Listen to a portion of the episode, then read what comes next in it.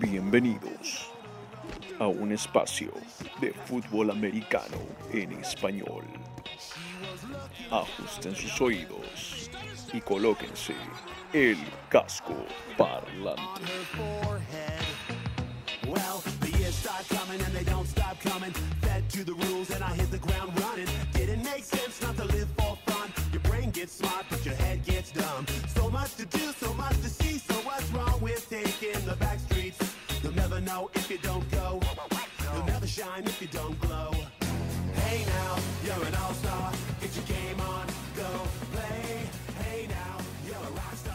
Hola, hola, ¿qué tal? ¿Cómo están todos? Espero que tengan unas muy buenas noches y bienvenidos a otro live de Casco Parlante, su podcast y live preferido de la NFL en español para todo el mundo de habla hispana y en especial, en especial perdón, para nuestro querido Perú, que es donde nos encontramos. Un saludo enorme a toda nuestra audiencia mexicana, a la que agradecemos de corazón la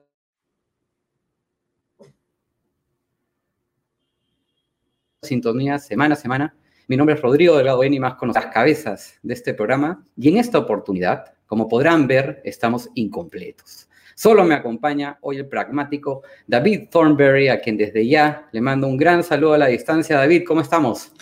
Hola, hola, hola, hola, ¿qué tal? ¿Cómo están? Esto es Casco Parlante. Sorry, no, no puedo, no, no puedo hacerlo igual que Simón. Hola, Rodrigo, ¿cómo estás? Bueno, no está Simón, creo que no ha querido mostrar su cara de la vergüenza por haber elegido a los Broncos después de que acaban de perder 48 a 19 contra los Buffalo Bills. Pero para reemplazarlos, para reemplazarlo, mejor dicho, tenemos a un equipo suplente de estrellas que nos van a ayudar a hacer el programa el día de hoy. Así es. Bueno, como les comentaba, el mítico, el romántico, el suertudo, el nuevo Eliminator, dirían algunos, ya no ya no sé cuántos apodos tiene la verdad, este, se encuentra indispuesto el día de hoy. Nuestro querido Simón se encuentra en estos momentos conquistando nuevos terrenos, nuevos horizontes, pero a partir de la siguiente semana ya estará al 100% con nosotros. Sin embargo, ya nos ha mandado sus picks, apuestas y eliminator de la semana y lo vamos a estar publicando poco a poco conforme vayamos con el programa. Así que sin más que decir, empecemos con este episodio 39 de Casco Parlante que nos trae muchas novedades hacia lo que será la previa de la semana 15. Ya solo quedan tres semanas y no hay opción error para estos equipos, David, que buscan entrar a una plaza de playoff. Efectivamente, ya no hay, ya no pueden cometer errores. Los que están ahí con las justas ya tienen que empezar a pisar el acelerador. Los que quieren posicionarse mejor en, los, en las siembras también. Y algunos que ya no tienen nada por qué luchar probablemente hay que tomar en cuenta eso en las apuestas porque ya probablemente ya no estarán esforzándose tanto como, como en las semanas anteriores. Hay un par de saludos a, a Edgar y a Liliana que nos están saludando. Ah, hola, hola chicos, ¿cómo están? Gracias por sintonizarnos, por cierto. Y déjame comentarte, vamos a lo que le gusta a nuestra audiencia, que son los pronósticos, ¿no? Lo de los picks de la semana 15. También, por supuesto, vamos a hablar de apuestas. No se olviden de irle lanzándome sus recomendaciones de apuestas, por favor, que las tomo muy en serio. Nuevamente, muchas gracias a todos por la sintonía. Déjenos sus comentarios. Eh, el día de hoy probaremos algo nuevo en Casco Parlante. Ustedes formarán parte de nuestro programa lo que haremos el día de hoy es invitar a algunos cuantos fanáticos a unirse con nosotros para que puedan dar su razón por la cual su equipo ganaría o perdería su partido. Así que estaremos invitándolos poco a poco algunos conforme vayamos avanzando en el programa. Y por eso es que la canción del día de hoy es la de Smash Mouth All Stars. ¿Por qué? En honor a ustedes, que son nuestra teleaudiencia, porque ustedes son las estrellas de este programa el día de hoy. Así que sin más que empezar, vamos primero con el primer partido, valga la redundancia, Buccaneers at Falcons. ¿Cómo es este partido, mi querido David? Yo creo que la va a ganar Tampa Bay. Creo que el principal motivo va a ser el señor Tom Brady.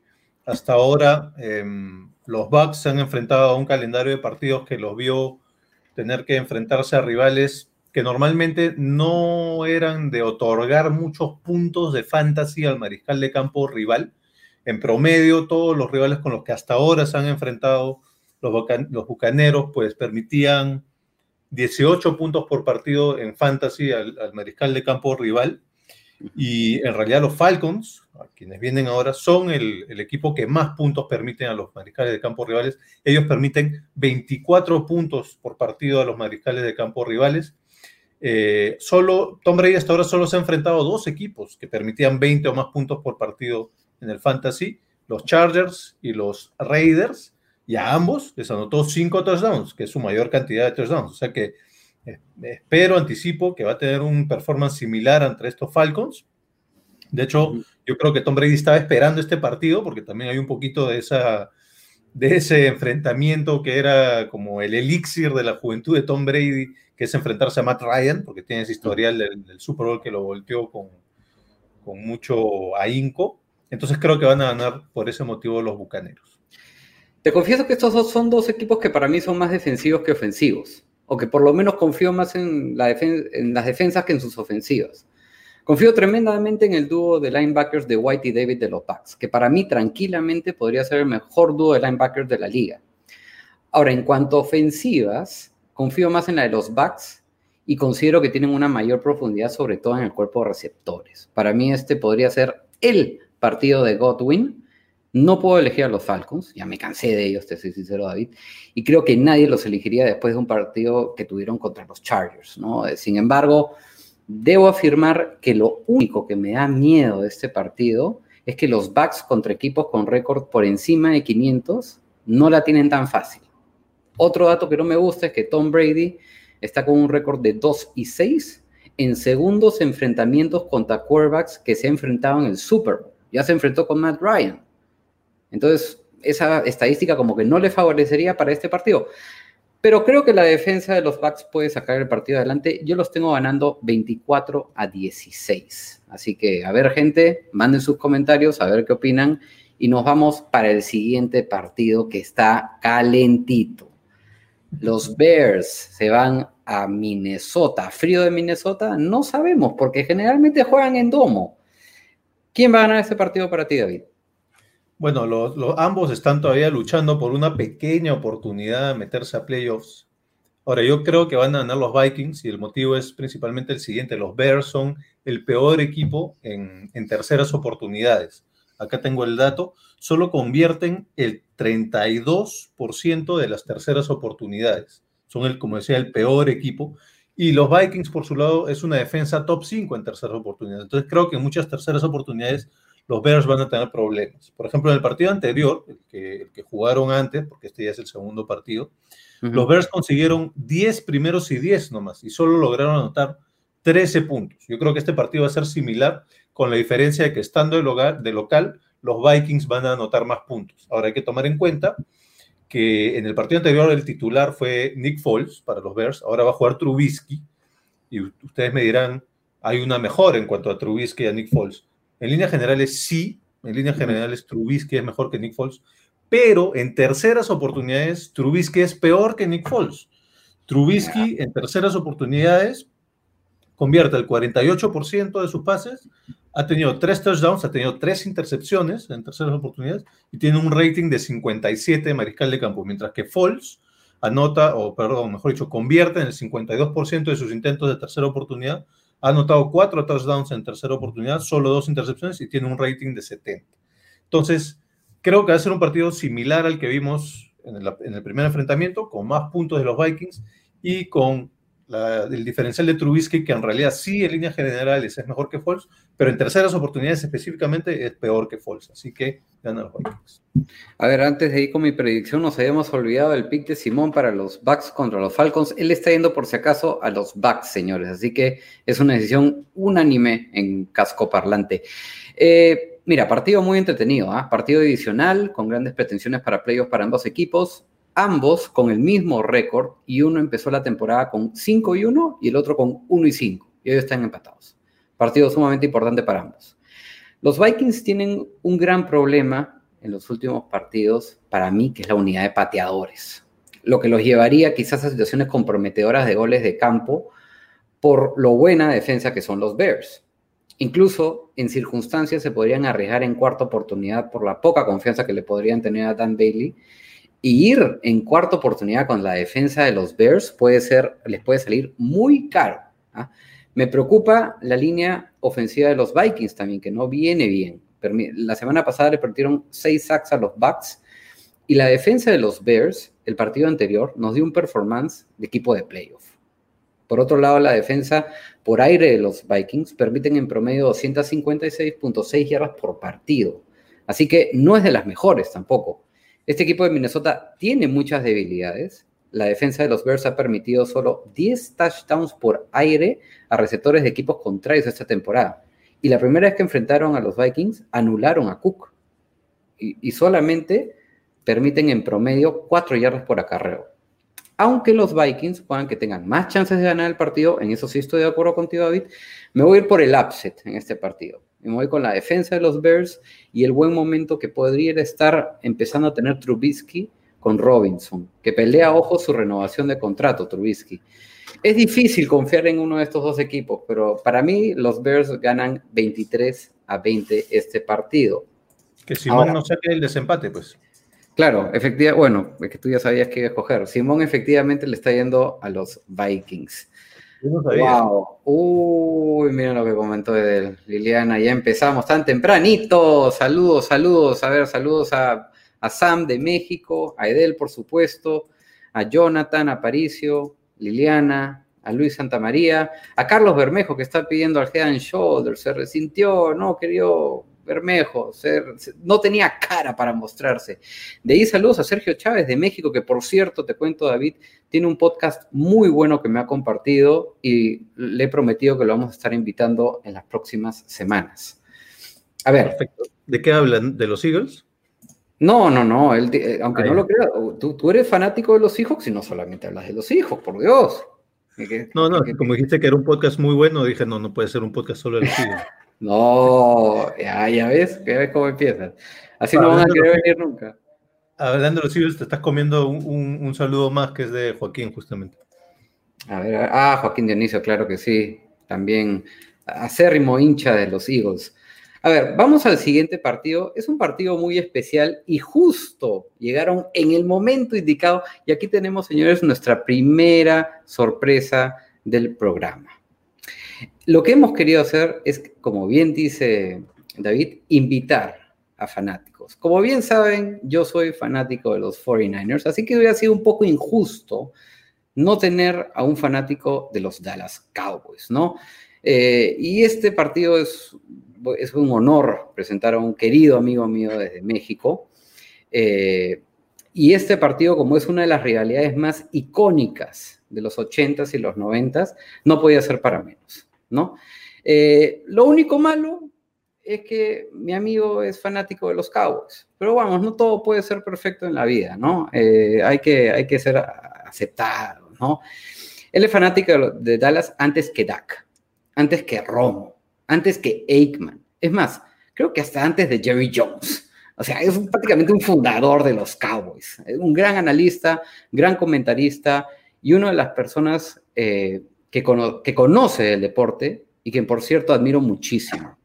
Señoras y señores, quiero darle la bienvenida. Él es Luis Hernández del área metropolitana de México. Hola Luis, ¿cómo estás?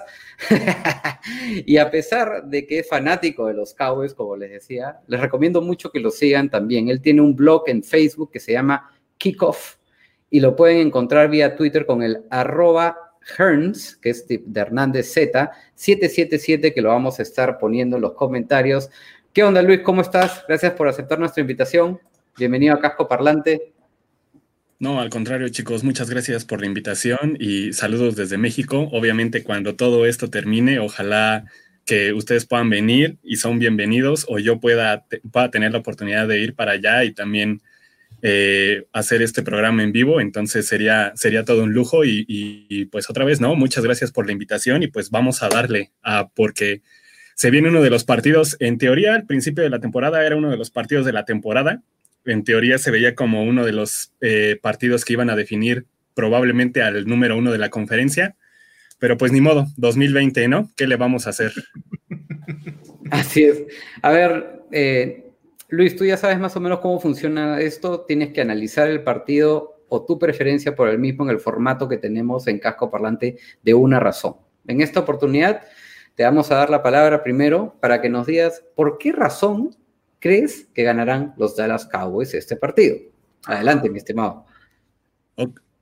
Ok, mira, dándole un poco también al, al, programa, como bien decías, eh, vamos a hablar un poquito de, estadísticas. Obviamente no traigo muchas, no soy un gurú como, como, como tú comprenderás. Eh, sin embargo, eh, Dallas en, los, últimos enfrentamientos contra los 49ers ha ganado los últimos cinco de los seis últimos partidos. Eh, los últimos dos partidos que ha ganado eh, San Francisco a, Vaqueros eh, fueron en pretemporada, así que obviamente pues, esos no cuentan. Los oficiales son que de los últimos seis ha ganado cinco. la racha histórica, sin embargo, la, tiene la ventaja San Francisco, ya que tienen un score de 15, 13 y un empate. y el último partido lo ganaron, lo ganó Dallas el el 22 de octubre del 2017, ya hace un tiempecito, eh, con una, con una eh, actuación impresionante, gracias a Dios, de Sikiet Elliott, y el resultado fue 40-10. Eh, pero obviamente ese, ese partido, ese equipo y sobre todo la realidad de ambos equipos, obviamente no es para nada la misma que, que hace tres años, que fue el último enfrentamiento, y ni que del año pasado. Eh, tú mejor que nadie sabes que San Francisco es un hospital sí. Eh, y, Dallas no está, no está tan bien para aventar flores. Entonces, eh, insisto, al principio de la temporada se veía como un partido espectacular. los, más, los más fervientes creyentes de este tipo de cosas y sobre todo nosotros como aficionados podríamos lo dábamos sin temor a equivocarnos como probablemente el partido que iba a definir al sembrado número uno de la conferencia nacional. Eh, sin embargo, sin embargo, pues obviamente todo pasó. Eh, a San, San, Francisco hasta el estadio le quitaron. Entonces, si le quitaron a sus estrellas, le quitaron el estadio, le quitaron todo. Así no se puede. Y, y al escudo eh, de los vaqueros, creo que era más fácil quitarle la estrella que quitarle a Dak, así que, pues no, o sea, el panorama está muy complicado, y, pero pues ni modo, ¿no? Al final de todos modos, eh, independientemente de eso, era un, un partido que en teoría debería de tener, independientemente de todas las bajas, mm, un gran espectáculo, a pesar de que a la NFL no lo consideró así y, de todos modos este, lo cambió incluso hasta del horario estelar, ¿no? Sí, increíble que eso fue lo que más me dolió, que lo hayan cambiado de horario estelar, pero con justa razón, pues no es como, como tú bien dices, al inicio de la temporada todos veíamos en el calendario este equipo como prácticamente el partido que ya definía el primer sembrado de la NFC. Y, bueno, pasó, pasó las desgracias que pasaron en estos dos equipos. Y, bueno, antes de ir con, con mi análisis, David, a ver, tú, tú qué, ¿Qué ves en este partido? ¿Qué crees que puede estar pasando en este partido? Eh, bueno, eh, primero, eh, ¿quién gana Luis entonces? ¿No dijiste, creo? Creo que le da vergüenza. Dallas. Dallas. en teoría, no sé cómo ustedes tengan la línea, pero incluso Dallas aparece como underdog. ¿Ah, sí? Por, por, tres, tres, y medio, creo. Ajá, por tres. sin embargo, pues no. O sea, no. Si hay un partido en los que no puedo ir en contra de ellos, independientemente de su situación, va a ser en este, así que voy a muerte con los Cowboys y, con, un gol de campo nos basta. Entonces yo creo que con eso va a ser más que suficiente. Ahí Liliana te dejo una, pregunta, este, Luis. ¿Como fan le ve futuro a Mike McCarthy en Dallas?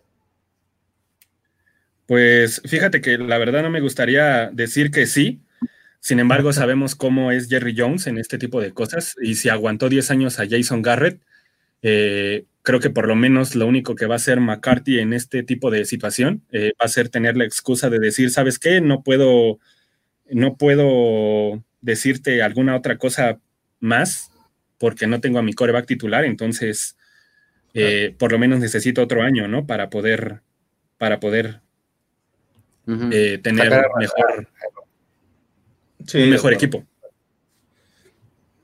A ver, para mí el, el análisis va a ser bien este, simplón, pero creo que tiene validez. San Francisco está ahorita 5 y 8 y Dallas está 4 y 9. Si Dallas ganase este partido, estarían empatados en récord. Y para mí, eso es un despropósito. Para mí, los 49ers son claramente mucho mejor equipo que los Cowboys. Y por eso no creo que. Y a estas alturas de la temporada es cuando el récord ya debe reflejar eso. Entonces, si realmente, como yo creo, los 49ers son mejores que los Cowboys, los 49ers deberían ganar este partido y debería verse claramente reflejado en el récord de ambos equipos. Por eso van a los 49ers. Sin duda, Luis, te vamos a invitar para que te mantengas en, sintonía, porque más adelante vamos a ver un poco los escenarios de playoff, lo que necesita cada equipo para entrar a playoff. Y Dallas Cowboys sí tiene un escenario probable para entrar a playoff aún. Eh, ¿Cómo yo veo el partido? porque es una agonía larga, larga agonía. Yo, a ver, yo tengo ganando sí a los Niners este partido por dos razones simples. Eh, los Cowboys han sido un equipo que a lo largo de los años se ha caracterizado por estar dentro de los primeros 10 equipos en yardas acarreadas por partido. Pero este año es distinto. Este año acarrean 110.9 yardas acarreadas por partido, está en el puesto 18 de la liga. Eso es un bajón muy fuerte. Entonces, Dallas no es un equipo que pueda recaer en el juego terrestre aún. Eh, por otro lado, sabemos cómo es Andy Dalton contra pass rush o sea, estos, esta primera línea defensiva que te ataca y te presiona, que no, no, es tan bueno en el juego aéreo. Entonces, ahí yo veo sí complicando un poco el panorama eh, la defensa de San Francisco a Dallas. Por el otro lado, tengo que y creo que confío bastante en lo que pueda hacer San Francisco por el juego terrestre. Ya Mostert está ya activado, estaba en duda. Y ese dúo de Mostert con Wilson yo creo que es bien peligroso. Y seamos realistas, o sea, hoy en día a la defensa de Dallas le acarrea cualquier equipo, ¿no? Lamentablemente. Yo creo que ahí más bien el, enfrentamiento interesante va a ser entre Kyle Shanahan y Mike Nolan, ¿no? Este, los Niners, bueno, siguen vivos, también con cierta agonía para entrar a playoffs, tienen que pasar muchas cosas. Y como te decía, los Cowboys también tienen una luz de esperanza. Para mí este partido lo va a ganar los 49ers por poquito. 24-26 lo tengo por lo que el spread este, debería favorecerte a ti, mi querido Luis, porque está en 3, 3.5, así que podríamos meterle unas fichitas ahí al spread de los, de los Cowboys. Sí, claro. Ojo que algo de lo que no hablamos mucho, de lo que no se habla mucho, es que por lo menos en la, en la, métrica de yardas permitidas por partido, combinadas las de tierra y las de aire, la defensiva de los 49ers es bastante buena. Es la quinta mejor defensiva en permitir yardas totales. Está justo entre Washington Football Team, que está muy de moda decir que tiene buena defensiva, que sí la tiene, y, los Colts, que también se sabe toda la temporada han demostrado tener una buena defensiva. La defensiva de los 49ers está entre esos dos equipos en yardas permitidas por partido. Así que la defensiva de los 49ers, a pesar de las lesiones, no es cualquier cosa. Y crédito, obviamente, para el coordinador este, Sala, ¿no? Y un último comentario que quería hacer Creo que solamente los Steelers y los Saints son los únicos dos equipos que han permitido la menor cantidad de touchdowns por vía terrestre en la liga por delante de los San Francisco 49ers. Cada defensa ha permitido solamente siete touchdowns por tierra. Y de ahí viene la defensa de San Francisco. Entonces, Va a estar un partido complicado, Luis, a la distancia. Te mando un gran saludo. Eh, definitivamente voy a estar pensando mucho en ti cuando, cuando esté viendo el partido. Eh, te agradecemos enormemente por tu presencia. Te mando un abrazo a la distancia y espero verte muy, muy pronto. No te quitamos más tiempo y te permitimos para que continúes con tus quehaceres.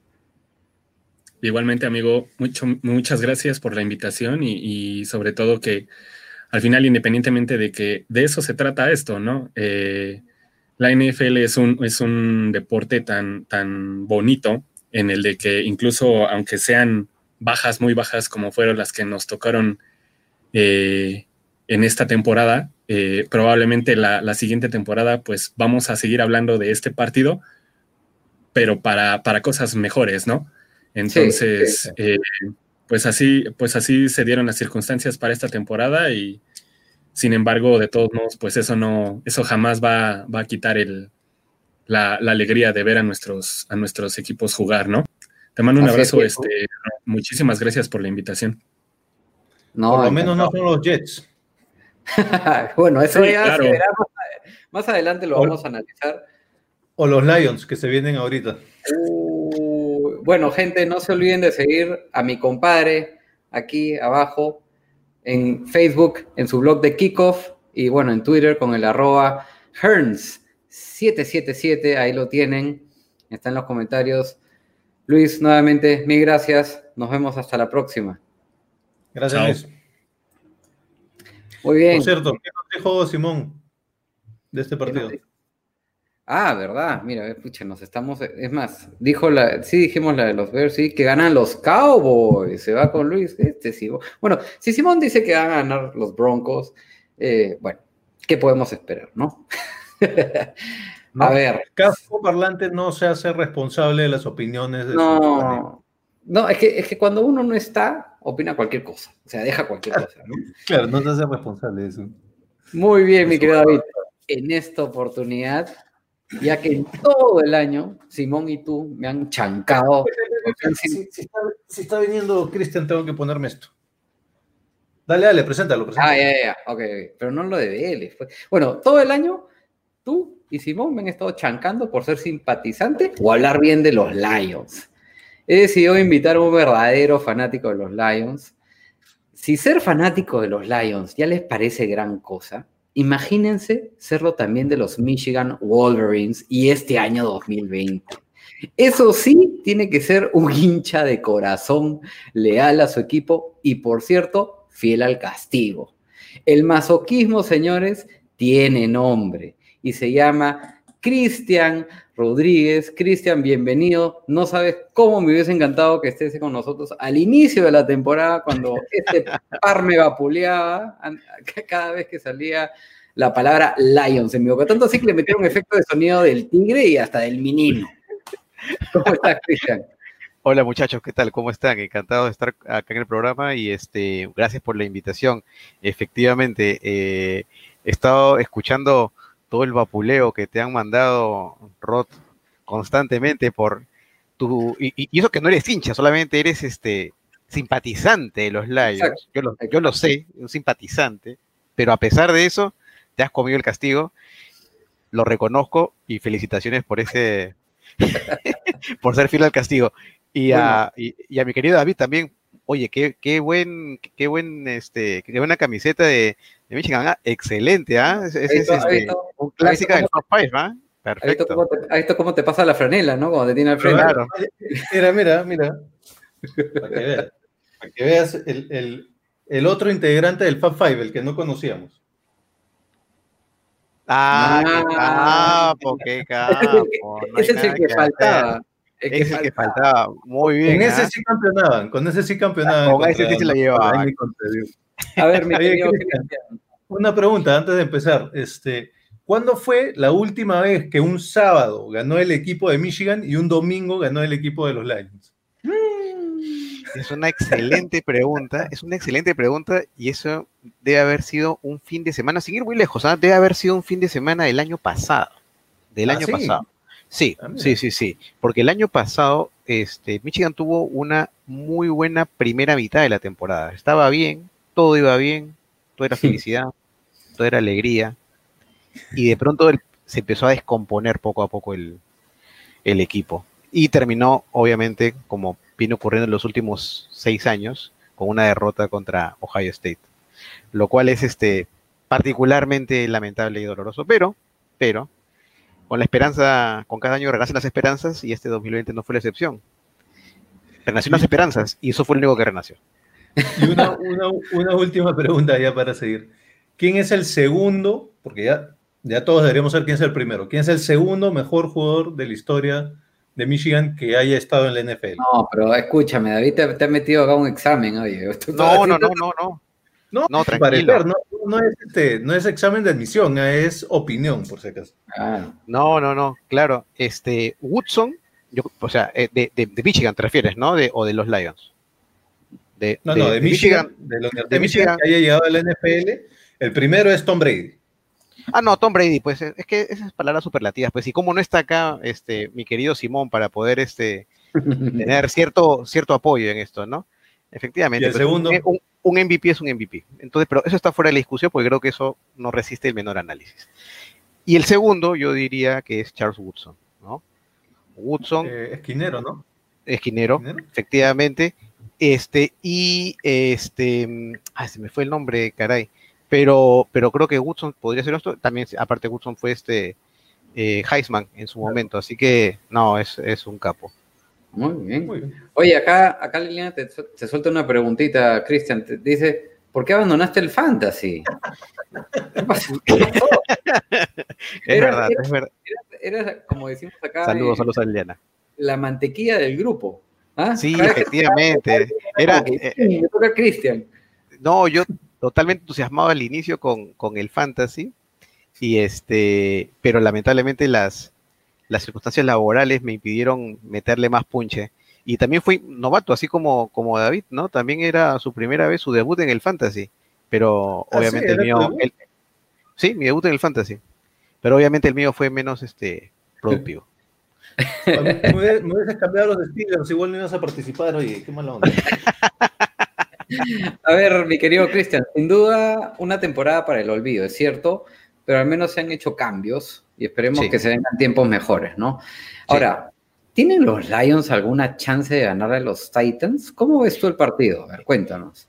Mira, mira, yo soy bien hincha ya, pero tampoco soy fanático, ¿no? No me voy a enseguecer. Creo que está muy difícil, está muy difícil. Creo que eh, lo más probable es que termine eh, el partido favorable a los Titans, ¿no? Ah, eh, tengo la esperanza que no sea por un margen amplio, por eso yo pensaría que es un, un más tres y, y- y por ahí, ¿no? O sea, creo que, creo que sí va, va a dar pelea, ¿no? Este, por ahí estaba viendo que es probable que regrese Stafford, ¿no? Estaba en duda, estaba en duda todavía, pero creo que va, va a regresar. Ahora No, está este, cuestionable, ¿no? Que, que Ahorita está cuestionado. que es bastante probable de que sí regrese. Sí, sí, sí, sí, exacto. Entonces, este, viendo un poco las noticias, creo que, creo que regresa. Este, ya sabemos que Goladay, ah, este, no, no, no. ¿Qué fue está- uno está lesionado y, y tampoco creo que no, no apunta mucho. Como receptor creo que la hace un poquito mejor.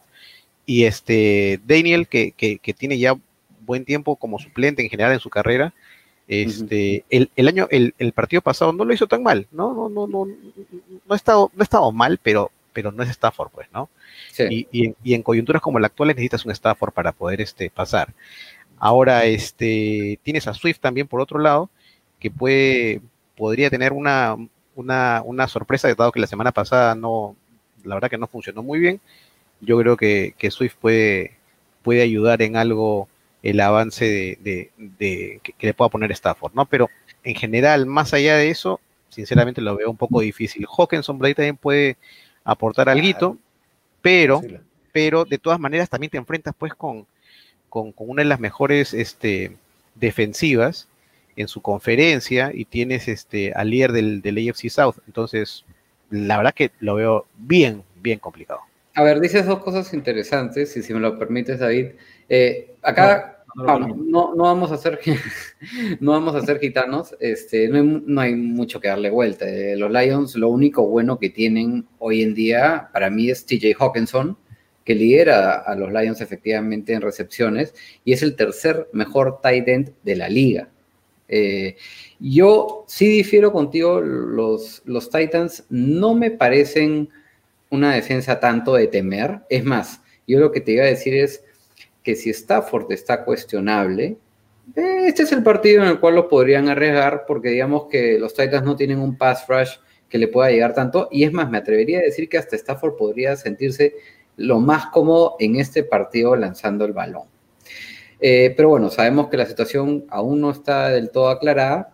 Ahora, en la acera del frente están los Titans, que en promedio pues tienen, anotan 30 puntos por partido, están cuartos en la liga en esa esta estadística, y tienen a un motivado Derek Henry que le falta poquito para llegar a las 2.000 yardas en esta temporada y meterse, ¿por qué no decirlo, en la pelea de MVP? Yo creo que si Derek Henry llega a ese margen de las 2.000 yardas, podría estar en las conversaciones dependiendo de cómo termine la temporada y qué pueda hacer en los playoffs.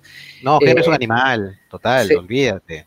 Y bueno, Total. y si, y si- y si le sumamos a eso a que el fuerte de, de los Lions, digamos, en defensa, no es el, defender el juego terrestre porque son uno de los equipos que más touchdowns por tierra les hacen y enfrente tienen pues a, este monstruo de Henry. Este, para mí lo ganan los Titans y, sí, lamento decirlo, Cristian, eh, lo tengo como 31-17 para mí el partido ganando los Titans. Eh, y antes, antes de darle el pase a, a, David, lo único que quería mencionar es, los Lions han tenido mala suerte, porque para empezar, se ha lesionado a Golladay. Y a Golladay creo que lo han tenido un partido más de lo que los Panthers han tenido a Christian eh, McCarthy. McCaffrey, perdón. McCaffrey. McCaffrey. Sí. Y, y, y, es que cuando ya tienes a un jugador bueno, como Swift, pero no tienes a Golladay, ya la defensa se puede preparar para eso. Pues. O sea, ya saben, las defensas ya saben que o marcan a, a Swift o marcan a, a, TJ Hawkinson, ¿no? Entonces, ya las, el abanico de posibilidades en ataque para los Lions ya se reduce. ¿Qué opinas tú, David? Bueno, primero un saludo para Israel, que nos, que nos manda saludos ahí, Israel Díaz. Y yo estoy, al final entonces, Cristian, tú te estás inclinando por Tennessee, ¿no? Por los Titans. Sí, sí, sí, sí, yo creo que el partido está, está, está bastante claro, ¿no? Yo creo que se lo, se lo lleva Tennessee, pero sí creo, y, y, de acá discrepo con Rod, yo creo que es por un margen un poco más apretado. O sea, ¿tú te sentirías cómodo con el colchoncito de 3.5 o 4 a favor de los sí, Lions? Sí, correcto. Sí, sí, sí. Yo, entonces, yo estoy de acuerdo con ustedes. Yo también creo que van a ganar los Titans. Y para mí la razón es muy simple. Eh, y tiene nombre y apellido y es Derrick Henry. Los sí. Lions son el equipo que más puntos de fantasy permite a los corredores rivales. Y para que se den una idea, Houston, los Texans es el segundo equipo que más puntos permite a los corredores rivales.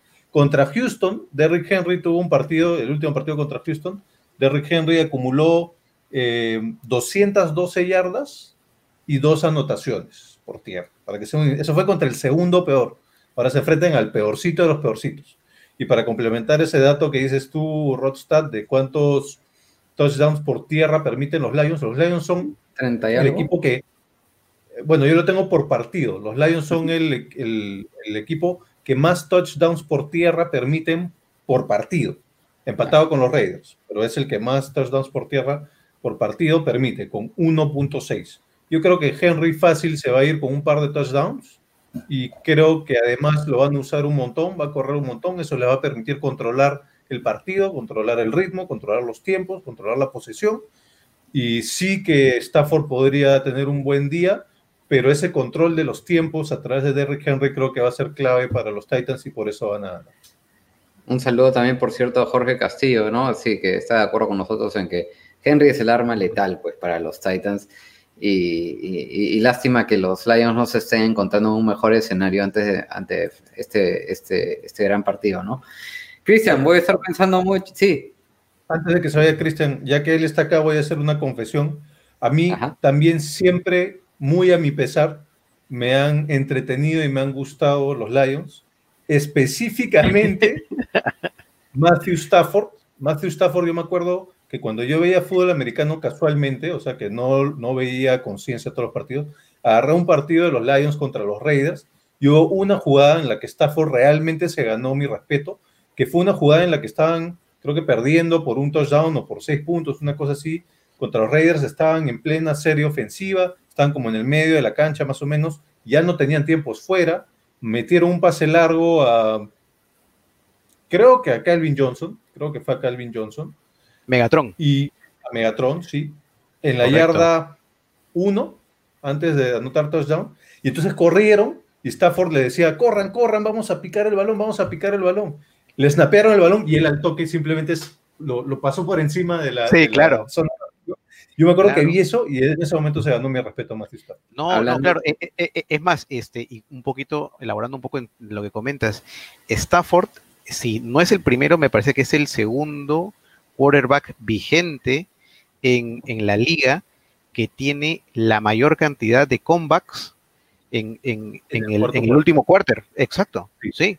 Él es sí, el comeback kit, totalmente. Sí. Tiene una, un récord impresionante de comebacks era, ¿no? Porque los últimos, el último par de años ya no tanto. Ah, no, no, olvídate, olvídate. Y las no, lesiones. Ah, eso es otra cosa que también se gana mi respeto. Siempre es uno de los más golpeados y no se le hace mucha alaraca, no lo dicen mucho, pero es de los más golpeados que sigue jugando. Ahorita no debería jugar con esta costilla, pero él va a jugar. El año pasado, jugó creo que tres o cuatro partidos con vértebras rotas y jugó. Y lo de las vértebras rotas nos lo enteramos después de haber jugado los partidos. No es que él avisó, ah, estoy con vértebra rota y voy a jugar. ¿ah? No, jugó calladito y después nos enteramos. Por eso está Ahora, eh, eh, es, un, es un capo y, y- y este y no solo eso, sino que además si, si, si ves un poco la biografía de Stafford y todo, este él ha tenido problemas personales muy pero muy gruesos con, con su familia, no ha pasado por situaciones muy difíciles y el tipo está ahí dándole y dándole y dándole y con unos partidazos. La verdad que es súper meritorio, un capo Stafford. Ahora, hablando de, de Stafford, este, y ya con esto lo termino, Aaron Rodgers, a, a quien lo entrevistan en el programa de Pat McAfee todos los jueves, eh, le hicieron esta pregunta, pues, de los, de los pases sin mirar, ¿no? Eh, ¿Qué hace él? Y, y le preguntaron, ¿de dónde sacaste eso? ¿No? O, qué otro quarterback has visto que lo hace muy bien? Y él dijo que el otro, uno de los quarterbacks que mejor hace el no-look pass es Matt Stafford, que, que incluso se lo ha visto haciendo más a él que a otro quarterback que, que él haya podido ver. Así que sin duda es un, un gran, un gran quarterback. Y aprovecho en mostrarles el comentario de Juan Leo, ¿no? Que todos hablan de Henry, pero menosprecian a AJ Brown y Corey Davis. No, no, es, no es para nada menospreciar. Eh, Corey Davis está haciendo un gran primer año de rookie. Eh, es más, en algunos partidos incluso ha tenido más protagonismo que el propio AJ Brown. Y AJ Brown, bueno, pues ha venido con una serie de lesiones eh, ya se encuentra bien. El partido pasado hizo un- una atrapada a una sola mano que incluso David y Simón hablaron de ella en el programa anterior, que fue espectacular y una de las me- mejores recepciones del año para mí. Y también, si estás en un equipo en el cual te funciona el juego terrestre, ¿para qué arriesgar el juego aéreo? ¿No? Justamente es esa amenaza en el juego terrestre donde particularmente en algunos casos se te abre el juego aéreo y es ahí donde los, lo presionan. Y es más, yo y David incluso hemos, este, hemos apreciado y hemos vanagloriado un poco ese trío de Henry, AJ Brown y John Smith, ¿no? Que son tres, un monstruo de tres cabezas para, para nosotros y ojalá hagan cosas interesantes este año. Así que mi querido Cristian, vamos a estar pensando mucho en ti cuando veamos el partido de los Titans y Lions. Esperamos pues que no, que no sea tan duro como que tengo yo y más enfocado a lo que tú y por qué no que los Lions den la sorpresa así que ojalá. Sí te agradecemos bastante por, por tu participación y esperemos que no sea la primera vez la última vez que estés acá Encantado, muchachos. Muchas gracias por la invitación. Cuídense mucho y sigan con el siguiente trabajo. dale gracias Chao. un abrazo Más bien, Oye, este, Rod, solo- sí. si yo también le quiero contestar a Juan, este, para nada menospreciamos a AJ Brown. Bueno, a Corey Davis, la verdad sí, yo personalmente no he hablado mucho de él, sí me pareció muy bueno, pero yo sí que he postulado en algún episodio anterior de Casco Parlante que para mí el trío de corredor 1 Henry, receptor 1 Brown y tight end 1 John Smith, para mí es uno de, yo dije que quizás el mejor, o en todo caso el que a mí más me gustaba y con mayor proyección. Así que para nada menosprecio, solo, solo hay que acordarse que en este programa el formato es una razón, tenemos que dar una razón para que no sea largo y no sea todo un análisis, una razón de por qué creemos que un equipo va a ganar un partido o el otro. Y para mí esa razón de por qué ganan los Titans en este partido en particular es por Derrick Henry. Es correcto, es correcto. Estamos limitados, lamentablemente. Es una razón y posiblemente si es que Simón, a quien también escogió los Titans, pudiera haber hablado un poco de AJ Brown. Eh, David, ¿por qué lo sobas tanto a Cristian? ah? Oye, lo has vapuleado, te pones la camiseta, después le preguntas de Stafford, le das respeto. Bueno, ya, ok. Vamos al siguiente partido para que no se nos Es haga. que yo, yo también soy fan de Michigan, ahora yo por el básquet más que por el fútbol americano, y no tengo oportunidad, o sea, no, no, no, no conocía a nadie que también sea hincha de Michigan, entonces, nada, quería enseñarle mi camiseta que me la mandé a hacer con, es original, me la mandé a hacer en la tienda de Michigan y, y logré que tener el shipping hasta acá, fue hace cuatro años creo, pero este, y me gusta mucho, bien bonito, me gusta el color. Está muy bien, está muy bien. A ver, Texans Colts. En este partido yo voy primero. Partido que sobre el libreto podría ser interesante, pero los récords y pretensiones de los equipos dicen otra cosa. Los Bears la semana pasada para mí mataron a los Texans. Así de simple. Capturaron en siete oportunidades a Watson y ahora Watson se enfrenta a otra de las mejores defensas de la liga. Con tal de decirte, David, que la única intercepción de Watson desde la semana 6 fue en la semana 13 contra los Colts y también se enfrentan contra una de las mejores ofensivas de la liga. Los Colts anotan 30.8 partidos puntos por partido, mejor dicho, de la semana 6, son segundos en la liga. Los Colts se están matando por ese primer lugar adicional que compiten contra los Titans. Y Rivers con Hilton, ¿te acuerdas que la semana pasada te dije, tú nos preguntabas a mí de Simón fuera de cámaras, ¿a quién metemos? Yo te dije, mete a TY. TY está prendido, vienen bien últimamente. Tenías razón, hizo 20 puntos. Pero no lo pusiste, ¿no? Quedó yo lo tenía suplente. no hubiese hecho ninguna diferencia porque Miguel, que en el siguiente partido creo que ya hablamos con Miguel, otra vez me destruyó porque otra vez hizo el mejor puntaje de la semana. Así es, así es. Bueno, para mí los Houston Texans tienen problemas en todas las posiciones, menos en el quarterback. No tienen sticks, no tienen Cooks lesionado. Fuller se mete sustancias prohibidas, para mí lo ganan los Colts 24-20. Yo también voy a simplificar bastante y voy a usar esto que he usado bastante, específicamente en juegos divisionales yo sí creo que hay una cierta tradición que sí entra a tallar, así no sean los mismos planteles que años anteriores, ¿no? Y te doy el dato que los Colts en casa contra los Texans en toda la historia están 15 y 3. Los Colts solo han perdido tres partidos en casa contra los Texans, ganan el 83 partidos de sus partidos en casa contra los Texans. Por eso yo también voy a decir que ganan los Indianapolis Colts. Perfecto. A ver, como no está Simón, ¿no? presente con nosotros ahora, hemos querido invitar a alguien muy especial en su representación para este partido. Él es fundador del Club Oficial de Fanáticos de los Patriots en Perú y miembro del panel de Encapuchados. Ah, entonces va a ser bien objetivo e imparcial, por lo que veo. Mm, sí, sí, bueno, como Simón, ¿no? Un poquito como Simón, casi, casi por ahí andan. Pueden encontrarlo en YouTube, Facebook y Twitter como New England Patriots Lima, Perú y en Spotify como Encapuchados. Le damos la bienvenida a nuestro querido Miguel Tataje. Miguel Tataje, ¿cómo estás, mi hermano? Bienvenido al live de Casco Parlante. ¿Qué tal, buenas noches, muchachos? ¿Qué tal, buenas noches? Un gusto, un gusto estar con ustedes. Muchas gracias por la invitación. Eh, nada, un abrazo enorme para los dos. Gracias por, esta oportunidad, ¿no? Oye, Miguel, a ver, este, estás tú solo con nosotros dos. Cuéntanos un poquito cómo es este partido y por qué los Patriots van a ganar el partido de visita contra los Dolphins, cuando todos los años anteriores los Patriots eran favoritos y este creo que es la primera vez en no sé Dios cuántos años que los Dolphins son favoritos. A ver, despáchate, por favor, a ver, representa a New England. Bueno, sí, es, un partido sumamente difícil, la verdad, por la realidad que vive cada equipo. No es, no es, no es, el, lo mismo, no es el mismo partido que se vio eh, al inicio de temporada, ¿no? Unos Dolphins más parecidos a los Dolphins de, la temporada pasada y unos Patriots eh, más, este, no sé si sorprendentes, pero este, más, que generaban más sorpresas, ¿no? Más sorpresas porque no, no sabíamos... la palabra que buscabas. ¿Cómo? Decepcionante, creo que era la palabra que buscaba.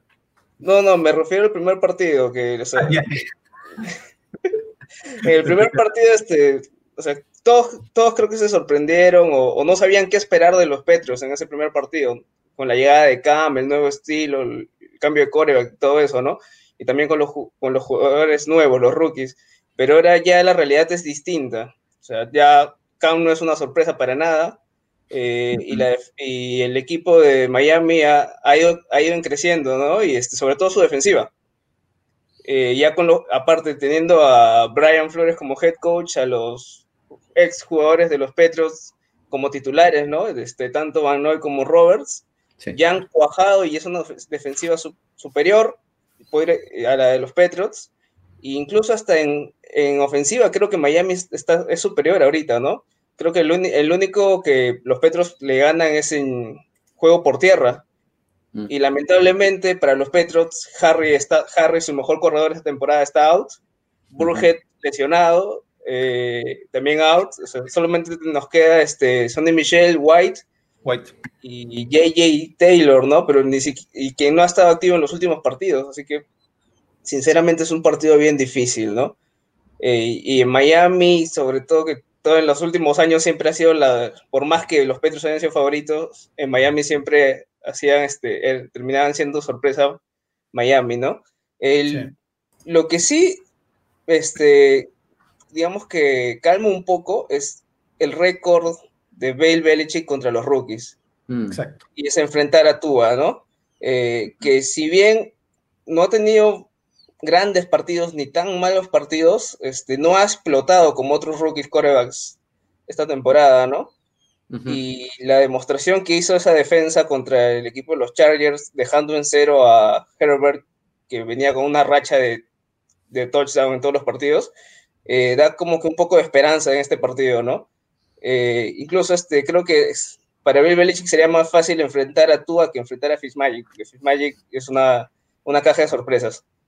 Ese, ese récord que mencionas de Belichick contra los rookies es 21 y 7, ¿no? Este, sin duda un, un- un récord muy importante. Y, y sí, ahora yo lo que te preguntaría es, ¿está en capacidad New England de repetir lo que hizo contra los Chargers? O sea, porque, vamos, fue un partido perfecto, pero no es un poco la constante que hemos visto a través de la temporada de los Patriots, ¿no? E- ese- Eso es lo único que me preocupa. Claro que si, si juegan como jugaron ese partido, no, para mí no quepa duda de que lo van los Patriots, ¿no? Pero, y, y, y sí, una de las cosas que no me gusta acá es que Cam Newton este año tiene su peor ratio de touchdowns y intercepciones, ¿no? Hablo de touchdowns vía aérea, tiene solamente 5 pases de touchdown y 10 intercepciones. Ahora, en- claro, en los touchdowns terrestres lidera a todos los quarterbacks con 11 touchdowns. Y es más, ahí había un dato que si es que lograba un touchdown más en este partido por tierra, se convertiría en el segundo pick número uno en la historia de la NFL en alcanzar 70 touchdowns por tierra. Así que es, bueno, es un jugador tremendo, pero yo creo que ya no es lo que, lo que era pues en, el, en, sus años de gloria, ¿no? En el 2015. Ahora, yo creo que la única amenaza, como tú bien lo dices, que tienen los Patriots contra los Dolphins es el juego terrestre. Es por donde el único lugar con Y yo creo que la defensa de Miami va a estar muy bien preparada para eso. Es lo único que tiene que prepararse. Y es una defensa muy complicada. Ahora, este equipo de Miami es un equipo que ha sorprendido a muchos y que ha sorprendido muchas veces también a los Patriots. O sea, en los últimos siete años, estos equipos se han dividido sus partidos en seis ocasiones. La última vez que Nueva Inglaterra ganó los dos partidos fue en el 2016. Y creo que este año no va a ser la excepción, o sea, más por cómo vienen decepcionando un poco lo- lo- los Patriots.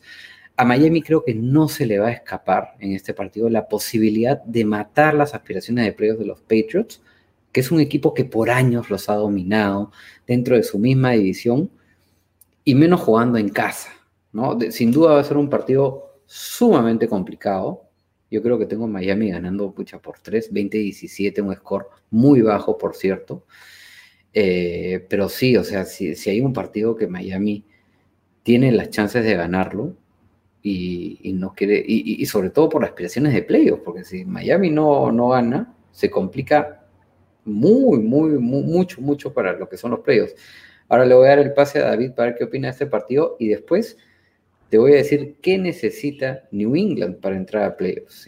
Si, quieres saberlo para ti, para Simón y todos los fanáticos de, de los Patriots, ahí he visto que Jorge Castillo te, te, te manda un fuerte abrazo también. David, adelante. Eh, jamás de los jamases eh, New England podría repetir contra Miami lo que hizo contra los Chargers, simplemente porque a, a los Dolphins no los entrena Anthony Lynn, eso es muy importante, sino que los entrena Brian Flores, que sí además conoce muy bien a Belichick, ¿no? Era, era mano derecha de, de Belichick en defensiva específicamente. Y sí hay un par de factores a tomar en cuenta. Miami tradicionalmente le hace buenos partidos, lo complica un poco a, a New England, específicamente en casa, específicamente cuando es hacia el final de la temporada. Y sí había una estadística que me hacía dudar de mi, de mi elección y es la que dijeron ambos del récord de Belichick contra mariscales de campo novatos, eso es importante. Pero al final me voy a quedar con los Dolphins. Yo creo que ganan los Dolphins. Mucho se habla, mucho se ha hablado de la defensiva de los Dolphins, pero hay una cosa que nadie se ha dado cuenta y que yo he estado viéndolo un poquito en las estadísticas, y es que los Dolphins son el equipo que más puntos anotan en el primer cuarto. De todos los equipos en la NFL, los Dolphins son el equipo que más puntos anotan en el primer cuarto. 7.5 están promediando por partido. Adivinen cuál es el equipo que menos puntos anotan en el primer cuarto. Los, los Bears. Ah, los, los Pats. Los Pats anotan dos puntos por partido, por, por primer cuarto de cada partido. Mira tú. Entonces, ustedes han dicho, ¿no? Eh, lo, lo- lo que mejor tiene los Pats y especialmente lo que mejor tiene contra los Dolphins es el juego por tierra. Si van a empezar perdiendo en un primer cuarto, va a ser bien difícil que lo puedan remontar con juego por tierra. No tienen un equipo, no tienen las fortalezas, el equipo de los Pats no tiene las fortalezas que, que son conducivas a poder remontar un, un- un partido. De hecho, en los partidos en los que empezaron perdiendo el primer cuarto están 1 y 7. Cuando reciben 6 puntos o más en el primer cuarto, los Pats están 1 y 7. Los Ujú. Dolphins, recordemos, anotan 7.5 en el primer cuarto por partido. De visita, cuando reciben 6 puntos o más en el primer cuarto, los Pats están 0 y 5. No han podido ganar ningún partido de visita en donde empiecen perdiendo el primer cuarto por 6 puntos o más. Yo creo que por ahí va a ir un poquito el, el tema del partido. Creo que los Dolphins van a empezar ganando el primer cuarto. Los Pats no van a poder remontar esa, esa diferencia y por eso creo que van a ganar los Dolphins. Bueno, naturalmente, Simón tiene a los Pats ganando el partido, ¿no? Lo estoy viendo acá en sus apuntes. Él tenía ganando también. Sí, él normal. también ganando a, lo- a los Colts en el partido anterior. Y ahí él te pregunta, Miguel, ¿por qué tienen un running back de quarterback en Cam Newton? Eh, Es, es lo, digamos, lo mejor que había en el mercado disponible. ¿Tú te hubieras animado por Stiram o, o quizás hubieras visto otros horizontes en un momento? Es, eh, nosotros como locos, yo particularmente creo que mencioné que estaba la opción de Colin Kaepernick, ¿no? ¿Qué, qué opinas al respecto? Bueno, sí, este, sinceramente tampoco estuve de lo más animado cuando me enteré de la noticia de que Newton iba a firmar para los Pats, eh, por todo lo con lo que conllevaba, ¿no? Las lesiones, eh, la actitud en el vestuario, fuera del campo y todo eso, ¿no? Eh, y dado como se fue dando el campo de entrenamiento, tampoco es que Newton hubiera sobresalido, sino que al final, tanto la lesión que tuvo en la cadera Stingham y pues que el otro backup era Hoyer hizo que. Se ganara el puesto más, más no por su propio, este, por su propia virtud, ¿no? Sino porque era el, el, el, el que podía, el que podía estar mejor ya que los demás estaban un poco menos, ¿no? Eh, y ahora con, con, el, con el pasar de la temporada, creo que desde la partir del partido con los 49ers, yo y otros hinchas de los, de los Pats hemos estado pidiendo ver más de Stingham. ¿Qué nos puede dar Stingham? Claro. Eh, porque ya hemos visto lo que nos puede dar Cam y no ha sido, no ha sido productivo, ¿no? Más allá de su juego terrestre, de Ujú. verdad pareciera que tuviéramos un running back en vez de un quarterback. Sí, y, y- y te, te lanzo una cortita. Eh, ¿Le renuevan a Cam Newton el próximo año? Es, y, y- y- y hay una yapita. ¿Es el fin de Bill Belichick en los Patriots? ¿Qué hablas? No, el, el fin, fin de Bill Belichick en los Petros, no, no creo. Muy Ajá. difícil. Incluso por ahí creo que está, sonando, está mencionándose más que podría ser ah, tal vez una salida de McDaniels en vez que de Bill Belichick, ¿no? Eh, y sobre Newton, sinceramente yo como fan, si, fue, si tuviera que ver en esa decisión, no lo renovaría. No sé qué vaya a hacer Bill Belichick, la verdad, lo que hay en su cabeza es eh, imposible saber, pero el, el hecho de que esté tan, este, no sé si este, encaprichado con continuar con Cam Newton a pesar de su mala racha, hace, hace pensar a algunos que puede que para él no ha visto lo mejor de Newton, lo, que, lo mejor que podría dar Newton con el equipo, dado la, las circunstancias del COVID, del campamento, Mm. de que no ha habido un, training, un buen training camp, no ha habido pretemporada, este, juegos de pretemporada y todo eso, ¿no? O sea, por pero- ese lado lo podrían, lo podrían salvar a Newton un poco. Por ese lado lo podrían salvar, ¿no? Pero sinceramente yo preferiría ver estos, ah, estos últimos partidos que nos puede dar Stingham, a pesar de que ya han dicho que Newton va a jugar de titular este último part- este partido con Miami. Sí. Eh, me gustaría ver más qué es lo que nos puede dar Stingham y si no tiene nada que ofrecer, buscar otro coreback o en agencia libre o en el draft. Escúchame, es muy probable que Carson Wentz esté libre para el próximo año y luego sean para los Colts, que, que es probablemente por, por, por la edad de Philip Rivers ya esté saliendo. Se escucha bien fuerte, ojo, a Carson Wentz en Indianapolis Colts el próximo año. Sí, Eh, lo, dije yo en el último podcast, por eso se ah, escucha fuerte. ah, bueno, bueno, bueno, entonces lo dijiste tú y también lo escuché por otro lado, entonces es más fuerte todavía. Ah, es porque está Frank Reich de coordinador de, de, de este de Correcto, y él lo tuvo como coordinador ofensivo en los Eagles, creo, ¿no? fue el que lo hizo casi MVP en los Eagles. Yo te diría para los Pats, eh, Darnold. Darnold tendría. Uy, si viene Trevor Lawrence a los Jets. Mira, ahí, ahí vamos a, a preguntarle a, Sí, Que sinceramente Sam Darnold ha, tenido chispazos en su juego con los Jets, pero también estar en los Jets hace que no se pueda ver la totalidad de su, eso es verdad, el potencial. de su tiene. juego. Sí. Sería interesante, pero no lo veo tan, no lo veo a Belichick yendo por Darnold tampoco. Después de todo lo de los Boogeymans y veo fantasmas, no creo. Vamos, vamos a ver qué nos ofrece Belichick el próximo año. A ver, les cuento rapidito qué es lo que necesita New England para entrar a playoffs. Si es que New England ganan sus tres partidos, necesita que los Dolphins y los Ravens solo ganen uno de sus tres partidos restantes. Ahora, si New England solo gana dos partidos, necesita que los Dolphins y los Ravens pierdan sus tres partidos y esperar que los Raiders solo ganen un partido y es el contra los Dolphins, no contra los Broncos que tienen la última semana. Y bueno, y si ganan uno ya pues chao. ¿No? Así que Hubieses Así- empezado por ahí, creo. Te hubieses Claro. agarrado un buen rato. As- Así que si es que pierden este partido contra los Dolphins, aún tienen chances de entrar a playoffs. Mi querido Miguel, te felicito por todo lo que estás haciendo. Te hemos visto en las transmisiones ahí con los, con los colegas de Costa Rica, de todos los países que, que involucran. Te agradecemos en el alma que nos hayas acompañado el día de hoy. Eh, por favor, no se olviden de seguir a nuestro querido Miguel Tataje en, en redes de, del emparrillado. Y por Reyes del supuesto, esos- esos son Perdón, perdón, esos son los mexicanos, perdón, eh, los en- encapuchados, perdón, que estoy un poco en Exacto. otra. Pero, pero estás dando la novedad, entonces lo van a invitar a Reyes del, del, del Ah. emparedado. Del Del emparedado. emparedado, yo creo le vamos- entero. le vamos a preguntar a Edel, yo creo que podría, es Edel, escúchame si nos estás escuchando, Miguel es un gran invitado que pueden tener en el programa, pero sí, bueno, ahora sí lo digo, eh, el, el creador de New England Patriots Lima Perú, y por supuesto también en Spotify en Encapuchados. Miguel, un fuerte abrazo, esperemos que no sea la última vez que te tengamos. Gracias por, por participar con nosotros. Gracias a ustedes, muchachos. Un abrazo enorme. Cuídense. Gracias. Ah, mira, eh, ahí, ahí él dice, tenemos una regla, cero Patriots. Política de la empresa no soy yo, dice todavía. Yo voy a de los Super Bowls. Yo, yo voy a hacer, ah, ahora, ahora que lo, que lo invitemos, a saber por qué lo está diciendo, porque es un contrincante de tu propia división. Gracias, Miguel, muy amable Bueno, por tu cuídense. Gracias, te pasaste. A ver, vamos al siguiente partido. ¿Qué tenemos? Tenemos. Uy, David, te voy a dejar que empieces este partido porque es tu equipo y quiero saber qué, tienes que decir al respecto. Los Washington Football Team contra Seattle en Washington. Este equipito de moda. ¿Cómo la ves?